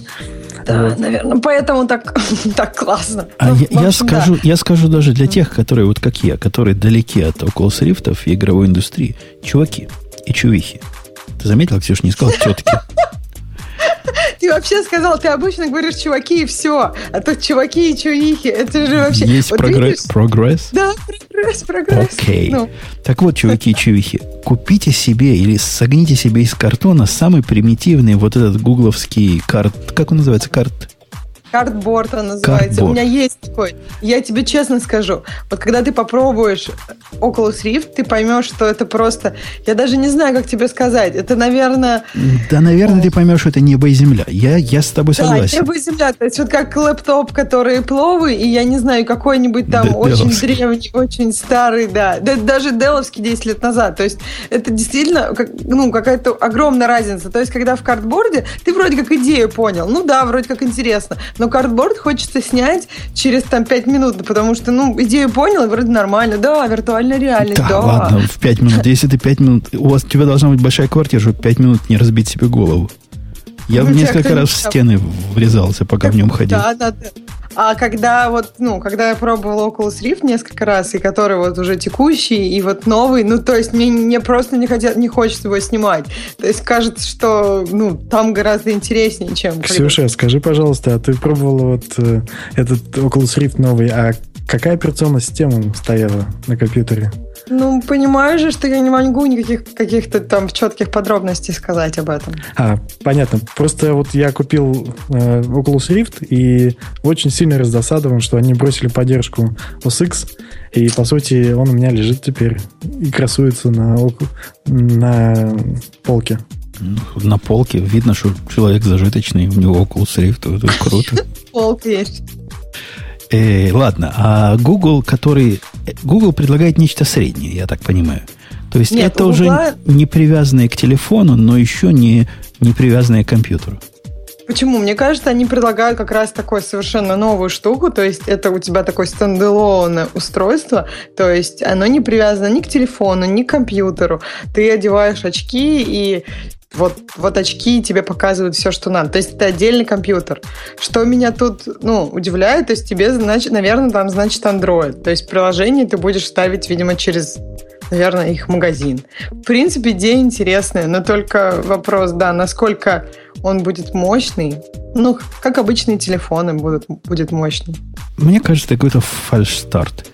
То есть, чем эта идея вот Объясните мне, недалекому. Очень отличается просто, от вот. засовывания телефона туда. Если это все равно Android, если все равно они выводят в наружу камеру, в телефоне все это уже есть. Ну, очень простое объяснение. Обычный телефон, наверное, не, не сможет похвастаться хорошими характеристиками акселерометра, что очень важно, да, там маленькую задержку сделать между ну, срабатыванием этих фреймов, которые высчитывают, куда голова повернута. Вот контроль над аппаратным содержимым. Я согласна абсолютно. Это контроль над всеми вот этими устройствами. И еще плюс э, телефон а, смотри, когда делают это, ну, в общем, лица людей очень разные. тебе нужно намного больше настроек, чем тебе может позволить телефон. Потому что телеф... телефон, в принципе, рассчитан на как бы на стандартное расстояние между, между глазами. И не каждому человеку это подойдет. А очки ты можешь сделать, то есть ты можешь сделать вот эти вот два экранчика для двух глаз, там, несколько там поворотными или... Ну, то есть ты можешь сделать возможность настройки этих очков э, намного выше, чем если у тебя телефон, который туда вставляется. И это очень важно. Вот насколько тебе удобно в очках, в общем-то, и определяет то, насколько ты хочешь продолжать этот вот опыт пользования ими. То есть, и... если тебе в них удобно, ты получаешь всю радость от виртуальной реальности. Если тебе неудобно, конечно, тебе хочется снять, тебя тошнит и так далее. И в российских реалиях iPhone тот же при минус 15, минус 20 выключается и говорит goodbye, увидимся в, в жаркой Калифор... Ты Калифорнии. думаешь, эти очки будут работать думаешь, на морозе? Очки? Я... Ну, подождите, даже... ну, да мало ли. Вы Подожди, только что, допустим, как это на Аляске использовать? Никак. Переезжай в, в помещении. Почему? В помещении можно использовать. А если это какой-то рабочий? А рабочему работать надо, а не картинки рассматривать с голыми женщинами, простите. Ну, в общем, у всех этих устройствах у них написано там в как бы, условиях эксплуатации, по-моему, до минус 5. Поэтому ничего удивительного, что они садятся при минус 10. Да, ну вот в этом и плюс, что есть специализированная железка, которая, возможно, расширит этот диапазон. Э, не надейся. До России Я тоже не думаю. виртуальная реальность. Выйдешь, наденешь очки, а там все так красиво, все. И главное, и снег, пальмы, и снег пальмы. убрали, и он не желтый, а белый, да и пальмы в снегу. Это будет дополненная реальность. Окей, я вижу, тебе эта тема нравится. А сколько стоить будет? Я так понимаю, Oculus Rift мне покупать ни к чему, потому что не к чему подключать. Может, эту балалайку смогу найти применение. Черт его знает. Но я собирался вашу купить, вот эту, которую Apple, по слухам, скоро купит компанию, которая пластиковые борды эти делает. Интересно, что Apple выпустит в этом направлении. Скорее всего, они тоже что-то будут делать. Но Apple может делать и не выпускать. Например, там есть определенные слухи, что они делали э, вот Xbox, как у них был тогда девайс, который считывал движение. Xbox общем, Apple может выпустить специальную э, гарнитуру есть, для Apple Watch.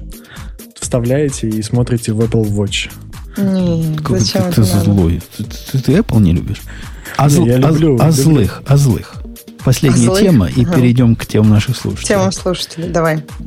Все начало этого подкаста было омрачено тяжелыми ожиданиями. Что будет, что будет. Ты, Ксюша, не помнишь, тогда маленькая еще была. Ага. Гость наш дорогой тоже наверняка еще под стол не, пешком я помню, ходил. помню, там с Саном, ну, по крайней мере, в 2000-х, в начале 2000-х были большие разбирательства с Саном. СКО, та самая СКО, которая мы уже несколько раз в этом подкасте хоронили, Точно. которая да. заявляет, э, она еще была кальдерой когда-то, которая за, на Linux, да, какие-то права? Заявляет там? права на Linux, и которая угу. вызвала в свое время, в 2002 году вызвала реальный страх в кругах вокруг меня, что все боялись. Все себе страховки какие-то покупали. Все бегом бежали в Red Hat, потому что Red Hat обещал их, это было, по-моему, через несколько лет уже, защитить от подобных наездов. Потом еще кому-то бежали. В общем, все боялись. Это был страшный зверь на нашей линуксовской полянке. Зверь этот сдулся со временем, проиграл много дел в своих правах на Unix, но оказывается жив до сих пор. Ксюша, доложи состояние дел. Как я доложу, если, я, если эта тема у нас была зарыта где-то внизу? Расскажи а, лучше ты. Ну, в общем, если в двух словах, они попробовали еще раз, и у них еще раз не получилось. Как-то все у тебя очень просто. Это, мне кажется, все так проходили все наши обсуждения этой компании. Мне кажется, они просто напомнили всем, что они живы еще. Ну, что они все еще пытаются да. сделать то же самое, да? Ну, эта компания, вот, которая Кальдера, если вы помните, Кальдера это же была реальная, реальная компания. Она не только судебными делами против всего передового человечества занималась а с годами превратилась во что превратилась. И они уже и на банкротство несколько раз подавали. Я, я, я с трудом себе представляю... А, сказано, да, они выжили. Выжили банкротство. И теперь, значит, продолжают. Ну, похоже на последние три пыхания. В общем, дорогие слушатели, если 10 лет назад или уже 15 лет назад мир не погиб от них, то, наверное, и в этот раз тоже мы переживем. Не волнуйтесь. Может, им, может, им с судьей не повезло опять?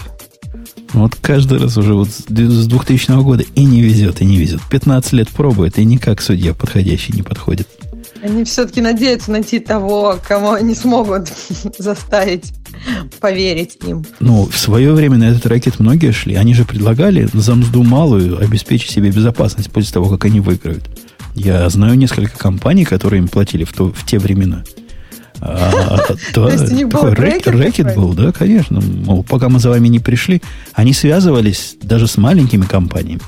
С той компанией, в которой работал, не было звонка, но есть знакомые, которым звонили и предлагали вот сейчас заплатить, а зато потом жить спокойно. Такой вот рэкет. Может быть, сейчас то же самое. Ну, не, Наверное, сейчас, сейчас не... звонки только из Microsoft Department ко мне приходят. Они сейчас из Windows Department. В WhatsApp пишут. Да. Окей. В общем, такая положительная новость. Они все еще живы. То есть, видите, ничего не умирает под этим светом. Но, похоже, уже без жала у них вырвано. Ксюша, тема наших слушателей были ли в этот раз? Риторический да, тем вопрос. Слушателей много. Э, но очень много вопросов Бобуку. Я думаю, мне их просто пропускать, наверное, да? Согласен. Или ты хочешь... С, я мож, я за Бобука, да, да никогда. Или спекулировать на то, что, да, да, что никогда. Бобук мог бы тут сказать. Что, Боб, что бы мог сказать Бобук по поводу Джанга в Яндексе? А ну-ка скажу ему Путон. Да, мне кажется, классно. Он потом скажет, ну, Джанга, это плохо. Даже в Яндексе. Я не разрешил своему писать на Джанга, точно. И конец темы. Ладно, значит, пропускаем такие вопросы. Мы очень извиняемся. Мы надеемся, что Бобу, как э, товарищ из гитхаба, очень культурно сказал, мы будем работать над этим. Мы постараемся сделать вам сюрприз в какой-нибудь из следующих выпусков. Позвать таки Бобука. А, следующее. Опера купила, куплена китайским консорциумом. И опять там про Яндекс, что ходили слухи, что Яндекс хочет ее купить. Но, видимо, все-таки не купил. И опера, наверное, как-то уже все грустнее и грустнее. Да, она и до этого была, была весела только на очень определенных просторах. В остальных просторах ну, она, она была неизвестна. Была. Она в России была очень популярна в какой-то момент. Я помню, у них была очень классная фича, что можно было ну, это было времена, когда интернет был дорогим, и, кар... и интернет был без картинок, по крайней мере, у меня и у всех моих знакомых. И там было, можно было как-то одной кнопкой ее включить, и эту оперу сильно отличало от Internet Explorer а. А знаете ли вы, что они выживают еще тем, что продают свои браузеры производителям телевизоров? Потому что они достаточно там компактные, их можно embed ить в, практически в любое устройство. И вот, мне кажется, до сих пор контракты живы. А, я ошибаюсь, что они в какое-то время назад, по-моему, в этом подкасте мы обсуждали, перешли на, э, на какой-то... Да, на какой-то общий движок. Да, было. Ну, вот. И потом ушли оттуда разработчики и э, запустили свой браузер, но почему-то тоже на WebKit. А, окей. Ну, я, я не знаю, кого расстроит новость о том, что опера куплена китайским консорциумом. Ну, да. Они, может быть, эти консорциумы даже, потому... даже Хаммер пытались купить. Не смогли, правда, но пытались. Ну, может быть, потому и китайские, потому что телевизоры? Может, может быть. Продают соседним корейцам и японцам. Э, Ксюша? Ксюша? Ксюша? Да, следующая тема. Я, я здесь, я просто немножко выключила звук, тебя а потом три раза думала, надо, как, его... как Шелдона позвать. Пенни, Пенни. Только надо еще стучать, ты не стучишь. А, итак, следующее. Значит, пропускаем про Бобука и космонавтику. И следующее это про девочку-бота в китайском мессенджере, которую сделала компания Microsoft. Ну, я, если честно, не очень понимаю, в чем тут какой-то такой большой и, и, я не знаю, большое событие, потому что, ну да, бот, чат-ботов много раз делали разных. Статья на сайте, достаточно... который ведет, на сайт, который я никогда в жизни до этого не видел, называется Rusbase, вот так вот, угу. патриотически, Rusbase, такой базовый русский. Она звучит вообще концептуально. Чат от Microsoft самый грандиозный тест Тьюринга за всю историю. То есть, не читая статьи, можно чего перевести? Глядит это Microsoft на людей, которые пользуются, и думает, сколько идиотов считают, что они с настоящей девочкой общаются. Считают, считают и говорят, о, мы прошли тест Тьюринга на 850 миллионов человек. Ну, в общем, не очень понятно, ну, то есть, почему эта девочка почему так много людей стали ее другом? Это очевидно не потому, что она что-то такое интересное пишет, а что потому, что людям интересно пообщаться с чем-то, ну, с какой-то машиной. А, кстати, в тему об Ксюш, ты слышала, ваше феминистическое сообщество возмущено тем, что мужчины грязно к женским ботам пристают? Они, под... не, реально, реальная тема. Они поднялись на борьбу. Возмущенного надо защищать женских ботов? Говорят, женских ботов, всяких Сирий и прочих женщин, они, мужики эти грязные, поганые, немытые, предлагают всякие неприличные вещи. Да, Коля. Не дай бог, это попадет в обучающую выборку.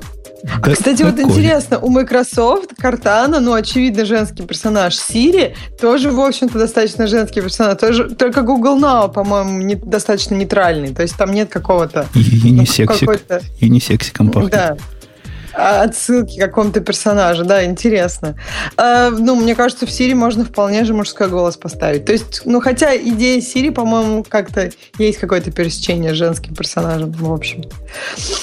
В общем, мне кажется, таких чатов было много, и я думаю, да, он достаточно неплохой, но мне кажется, это не есть какая-то веха в развитии чатов или в развитии, там, не знаю, вообще не людей с чат-ботами. Окей. В общем, тему не читали, но мне не имеем. Да, ну я, я прошлась по я прошлась по этой теме, и там диалоги, диалоги достаточно ожидаемые. То есть они, наверное, немножко, я, мне кажется, они лучше, чем Siri, но опять же это чат-бот, это не, ну то есть мне не нужно голосом общаться. Чат-бот. Siri вообще конкретно тупая штука. Вот говорить, что это этап развития искусственного интеллекта, могут только те люди, которые, может, с ней один раз в жизни пообщались. Которые, мне кажется, попало. не пользовались. И вдруг Особенно попало, не да. пользовались. Да. Вот ее, вы попробуйте спросить, например, эту серию, какой сегодня курс Dow Джонса. Просто попробуйте спросить. Это типичное общение с машиной. Ей надо вопрос формулировать. Про Dow Джонса она вот так сходу ничего не понимает. В интернет идет искать про, про всяких Джонсов. Поэтому надо как-то понимать там. Покажи мне сток-маркет за сегодня. Вот такое оно понимает или как-то особым сформулировать. Продолжение этих мыслей очень условное. То есть я ей говорю, покажи NASDAQ. Она говорит, NASDAQ. NASDAQ она знает. Я говорю, а теперь покажи мне Dow Jones. И фига, ну, ну сложи 2 плюс 2, понимаешь? Не. Смотри, э, это... Э, ну, то есть смотри, когда ты разговариваешь с человеком, ты ожидаешь, что у него может быть другой контекст. То есть вот представь себе человека, который знает NASDAQ, но не знает Dow Jones. Ты бы не посчитал, что он, ну, дебил какой-то. Просто вот он в другой отрасли, у него, наверное, знания. А про Siri, ну, то есть, как бы, как-то вот от Siri ожидается, что у нее есть весь контекст, который есть там в интернете, правильно? Ну, у нее же есть весь интернет, она может весь этот контекст индексировать. Но индексирование контекста это не совсем ну, то есть это как раз то, что пока не получается понять, как человек его индексирует и как он потом эту информацию использует. Ну, я с тобой согласен. Кажется... У нее получается плохо. Поддерживать контекст э, разговора вот совсем-совсем плохо. Я не знаю, какой контекст, контекст ей нужен, но Мне кажется, не попадаю что... в него. У них в любом случае есть по каким-то ключевым словам семантические ядра, и это не обязательно сразу весь интернет. То есть, если попросительно сказать что-то про другую акцию, а эта акция, скорее всего, должна попадать в это семантическое ядро, странно, что не отвечает даже не про акции, я вот конкретно с ней про индексы говорю. Этих да, индексов да. по пальцам посчитать можно. Могла бы как-то мозг применить, что да, что-то продал какого-то. Могу страшно рассказать. Я спросила, эм, кто такой Барак Обама, а потом спросила, сколько, сколько ему лет. И почему-то она мне начала рассказывать, сколько лет United States, потому что она сказала, что Барак Обама президент United States, и потом сказал, что United States там 247 лет. Точнее, ну, есть, фор- формулируйте свои вопросы. Ну, тут уж как United States это точно не хи. То есть это точно, ну, то есть это определенное местоимение. То есть э, не, не, не понять, кто тут предмет разговора, мне кажется, это очень странно. Но такие ошибки сплошь и рядом. Поэтому, ну, это еще долгая дорога. Skynet еще за горами. Можно угу. расслабиться. А как вам новости про музыку? Есть две схожие э, новости про Apple и про SoundCloud. SoundCloud закрывается, а Apple цветет и пахнет. Что ж схоже это? Ну, про музыку. А, Apple э, музыка, говорят, миллион новых людей в месяц набирает. Ну, а. Я вот сам пользуюсь Apple музыкой, и это достаточно удобно. И я достаточно, ну, с детства мечтал такой же приблудине, которое, которое скажешь, что проиграть, где бы ты ни находился, и она начнет тебе это играть. Так вот, в, в Apple Music это реально получается делать. Ну, такое было, строго говоря, и в Spotify, и в почившем в Бозе RDO, и много в ком. А некоторые умные из них, типа Пандора, могли понимать даже не высказанное, чего проиграть тебе следующим, даже до того, как ты запросил. С пониманием следующего у Apple Music не очень. Вот, вот с этим, вот как Last FM, на мой взгляд, прекрасно понимал, чего для меня играть, э, этот самый не умеет пока так понимать. Но вся библиотека с собой это круто всегда. Все облако музыки у тебя всегда с собой, пользуйся не хочу. Хотя с оплатой там странно. Я два раза за них плачу и как-то не понимаю, надо мне два раза платить, не надо. Один раз за мэйдж. Семейная подписка. Не, один раз я плачу за мэйдж, другой раз за их радио. Почему это надо два раза платить, я не знаю. Ксюша. Потому что это разные сервисы. Ну, то есть ты можешь не платить за матч, если хочешь. Не, ну, конечно, они а, разные. Ну, как бы одна программа, понимаешь? Для меня это как бы одно и то же. Я стримаю музыку себе. То, что у них там оно внутри в бухгалтерии по-разному, ну, не ну, моя да, проблема. это немножко странно. Я помню, что ты вообще же можешь Apple Music пользоваться бесплатно, но если ты купил Match... А, нет, Apple Music сейчас нельзя бесплатно. Это раньше было, что если ты покупаешь Match, то ты Apple Radio можешь слушать без рекламы. А сейчас, да, это просто разные сервисы. Ну да, из одной программы. Немножко странно, согласна с тобой. Mm, да. Окей. Я, я на самом деле, если честно, ну, то есть вот, и это было известным таким ну, то есть, когда на последнем э, Дабдабе объявили вот этот музыкальный сервис, разработчики были очень удивлены не в позитивном смысле, ну, то есть, вообще, о чем это? Это девелоперская конференция. Но удивительно, что музыка действительно набирает обороты. И там, вот согласно статье, что уже больше 11 миллионов подписчиков, что для такого нового сервиса это много, действительно много удобная штука. Если бы не платить в двух разных местах, то я был вообще доволен. А так, ну, конкретно удобная штука, да. Я всем рекомендую. Перебежчиками с Пандор. В том числе. Причем там под, э, очень много, скажем так, русского рока, что было удивительно увидеть в Apple.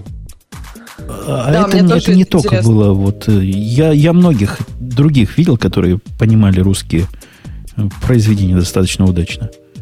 И Last.fm был замечательно с русским дружен в свое время. Ну, ну вы просто всего, молодые, не помните, как оно было. Да помню, и мне Last.fm очень нравился. То есть мне как раз тоже кажется, был, что Был прекрасен, обучался так. Угу. Оказалось, их бизнес-модель совершенно никуда не годится. Вот обидно, потому что действительно работали они хорошо. Окей, следующая тема. Так, дальше айфоны не могут пережить 1 э, января 70 -го года, но мы это вроде уже тронули. Не устанавливайте такую дату.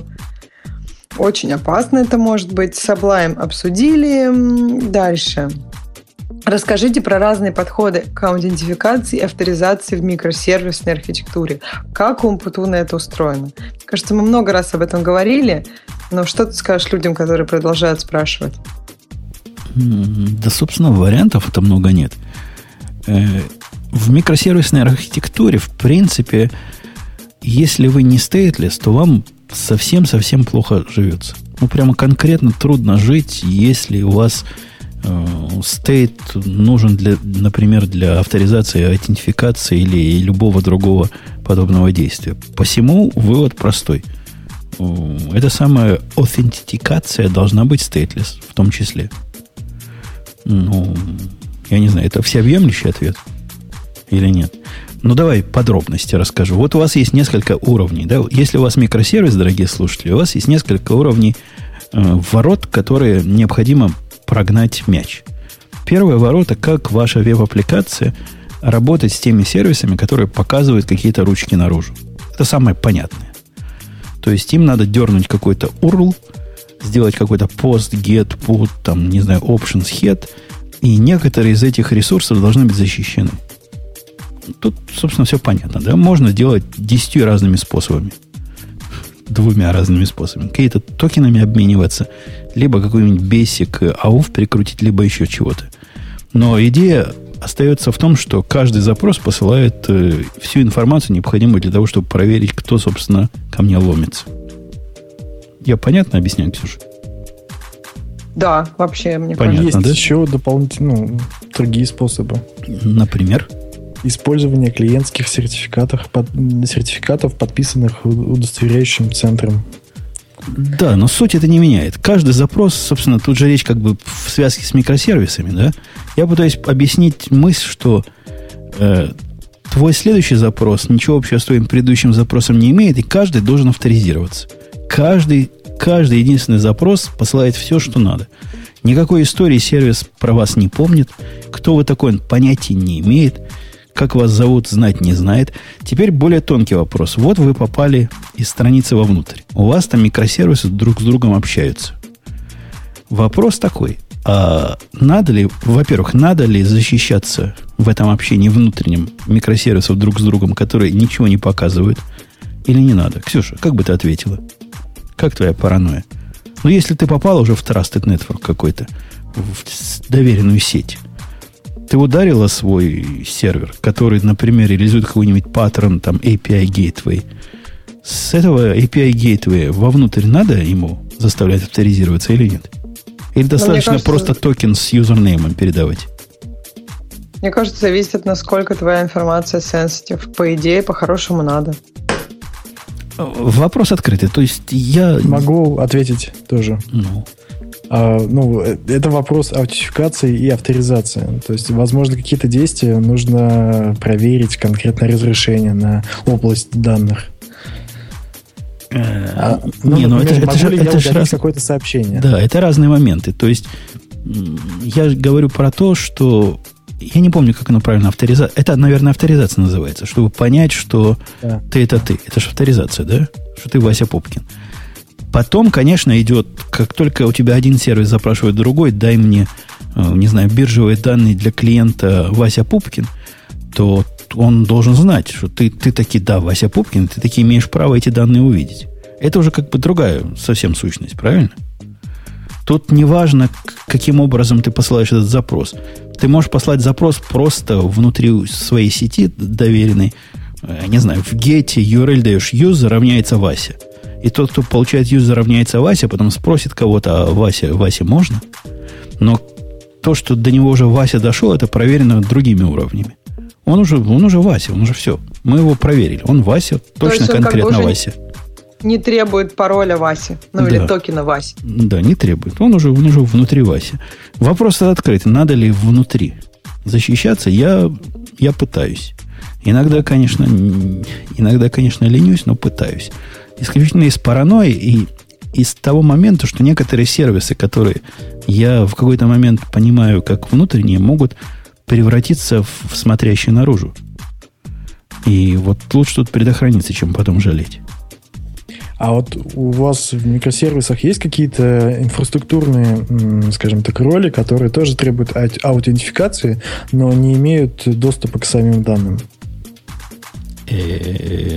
Например, ты о чем? Ну, не, знаю, вот чтобы просто подсоединиться к логеру, к сборщику логеров, там нужно, чтобы у него тоже была какая-то роль заведена, да.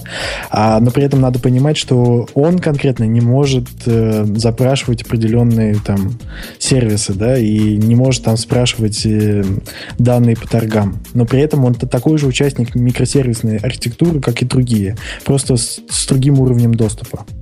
Ну, у нас, собственно, это по микросервисному решено. У нас тот сервис, который про пользователя знает, чего ему можно, чего ему нельзя, это совершенно отдельно стоящая штука. Она совершенно отделена от того, кто проверяет, правильным он паролем зашел или нет. Она уже работает в зоне доверия. То есть, если ты знаешь, как правильно достучаться до нашего сервиса и спросить его, я Вася, покажи, что мне можно, то этот запрос не предполагается как часть публичного API. Этот запрос предполагается как API для общения одних сервисов с другими. То есть любой сервис, который должен поддерживать разграничение доступа, всегда ходит вот в этот сервис, э, который знает про Васю все. И перед тем, как сделать любое действие, провер... ну, там, кэшируется, шмешируется, все дела, проверяет, можно ему показать, нельзя показать. Логер, собственно, такой же, такой же пользователь, как все остальные. Он ему скажет, да, мол, View можно тебе, Right ты никогда в жизни. Понятно. Э, вот таким вот, вот таким вот примерно образом. Вообще, раньше я делал вот входную а, авторизацию двойным образом. Я пытался защитить и ну, то, что обычно люди видят от публики. Ну, то есть, ты заходишь на страничку. Я не хотел и JavaScript показывать. Не тем, кто еще не пришел. Ну, то бишь, делал это и на уровне Nginx, и на уровне аппликации.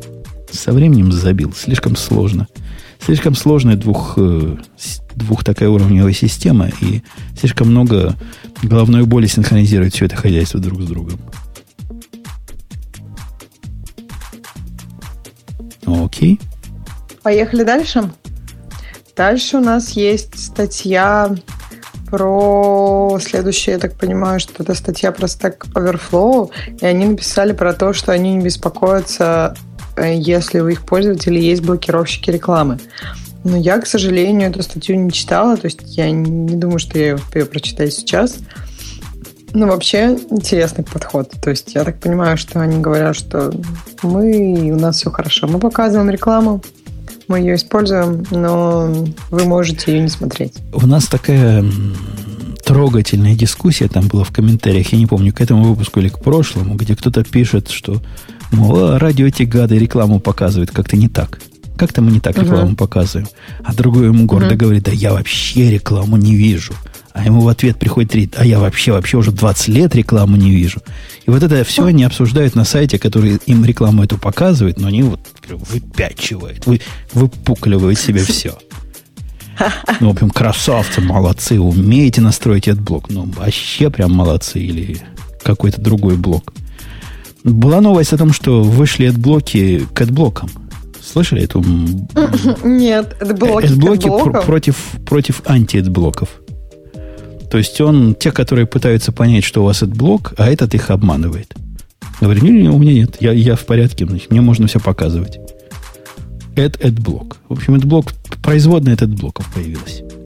Гонка вооружений.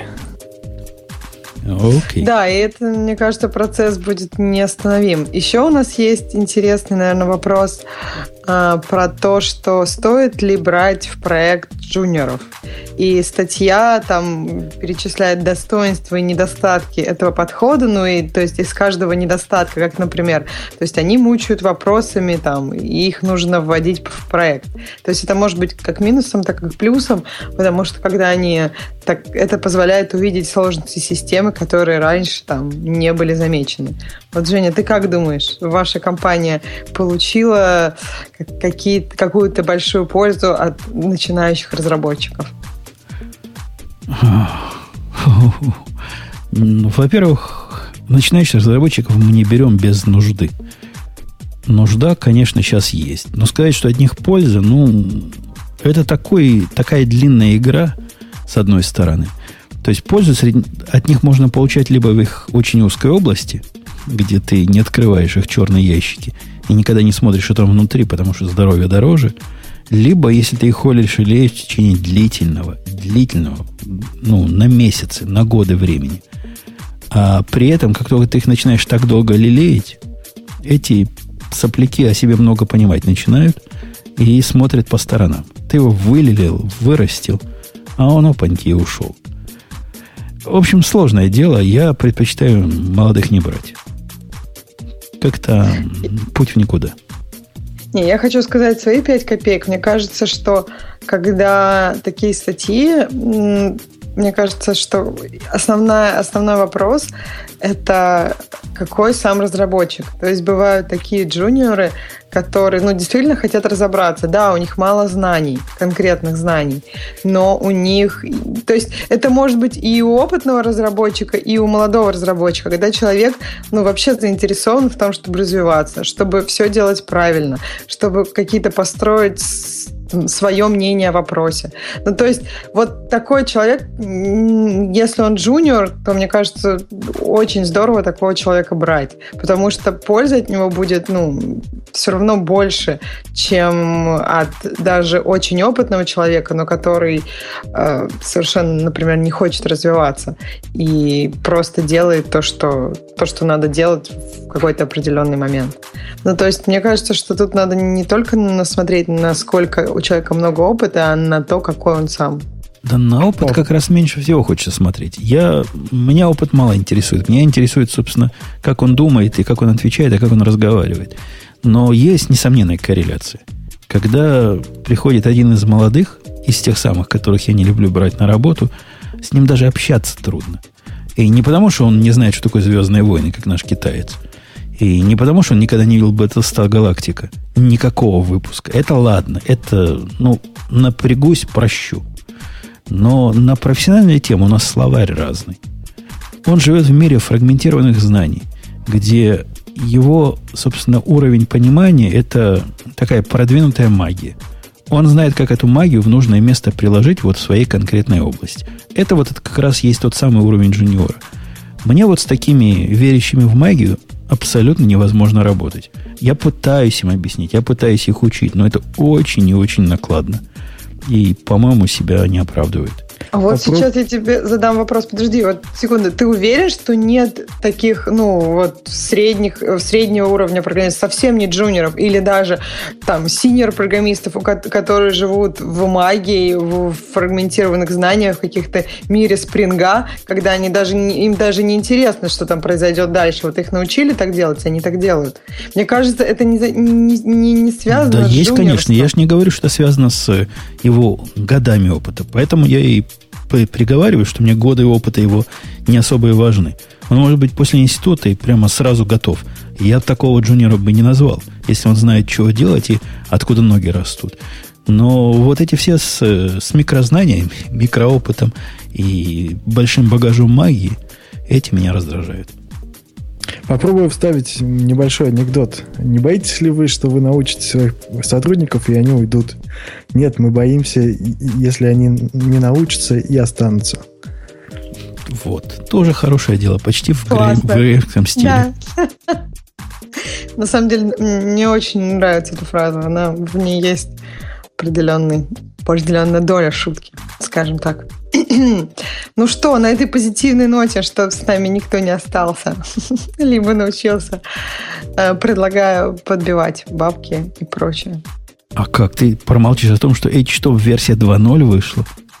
Как ну, ты да, можешь... там еще такой комментарий по этому поводу. Главная новость недели, или, или как там было сказано? Улучшена отзывчивость на действие с манипулятором типа мышь.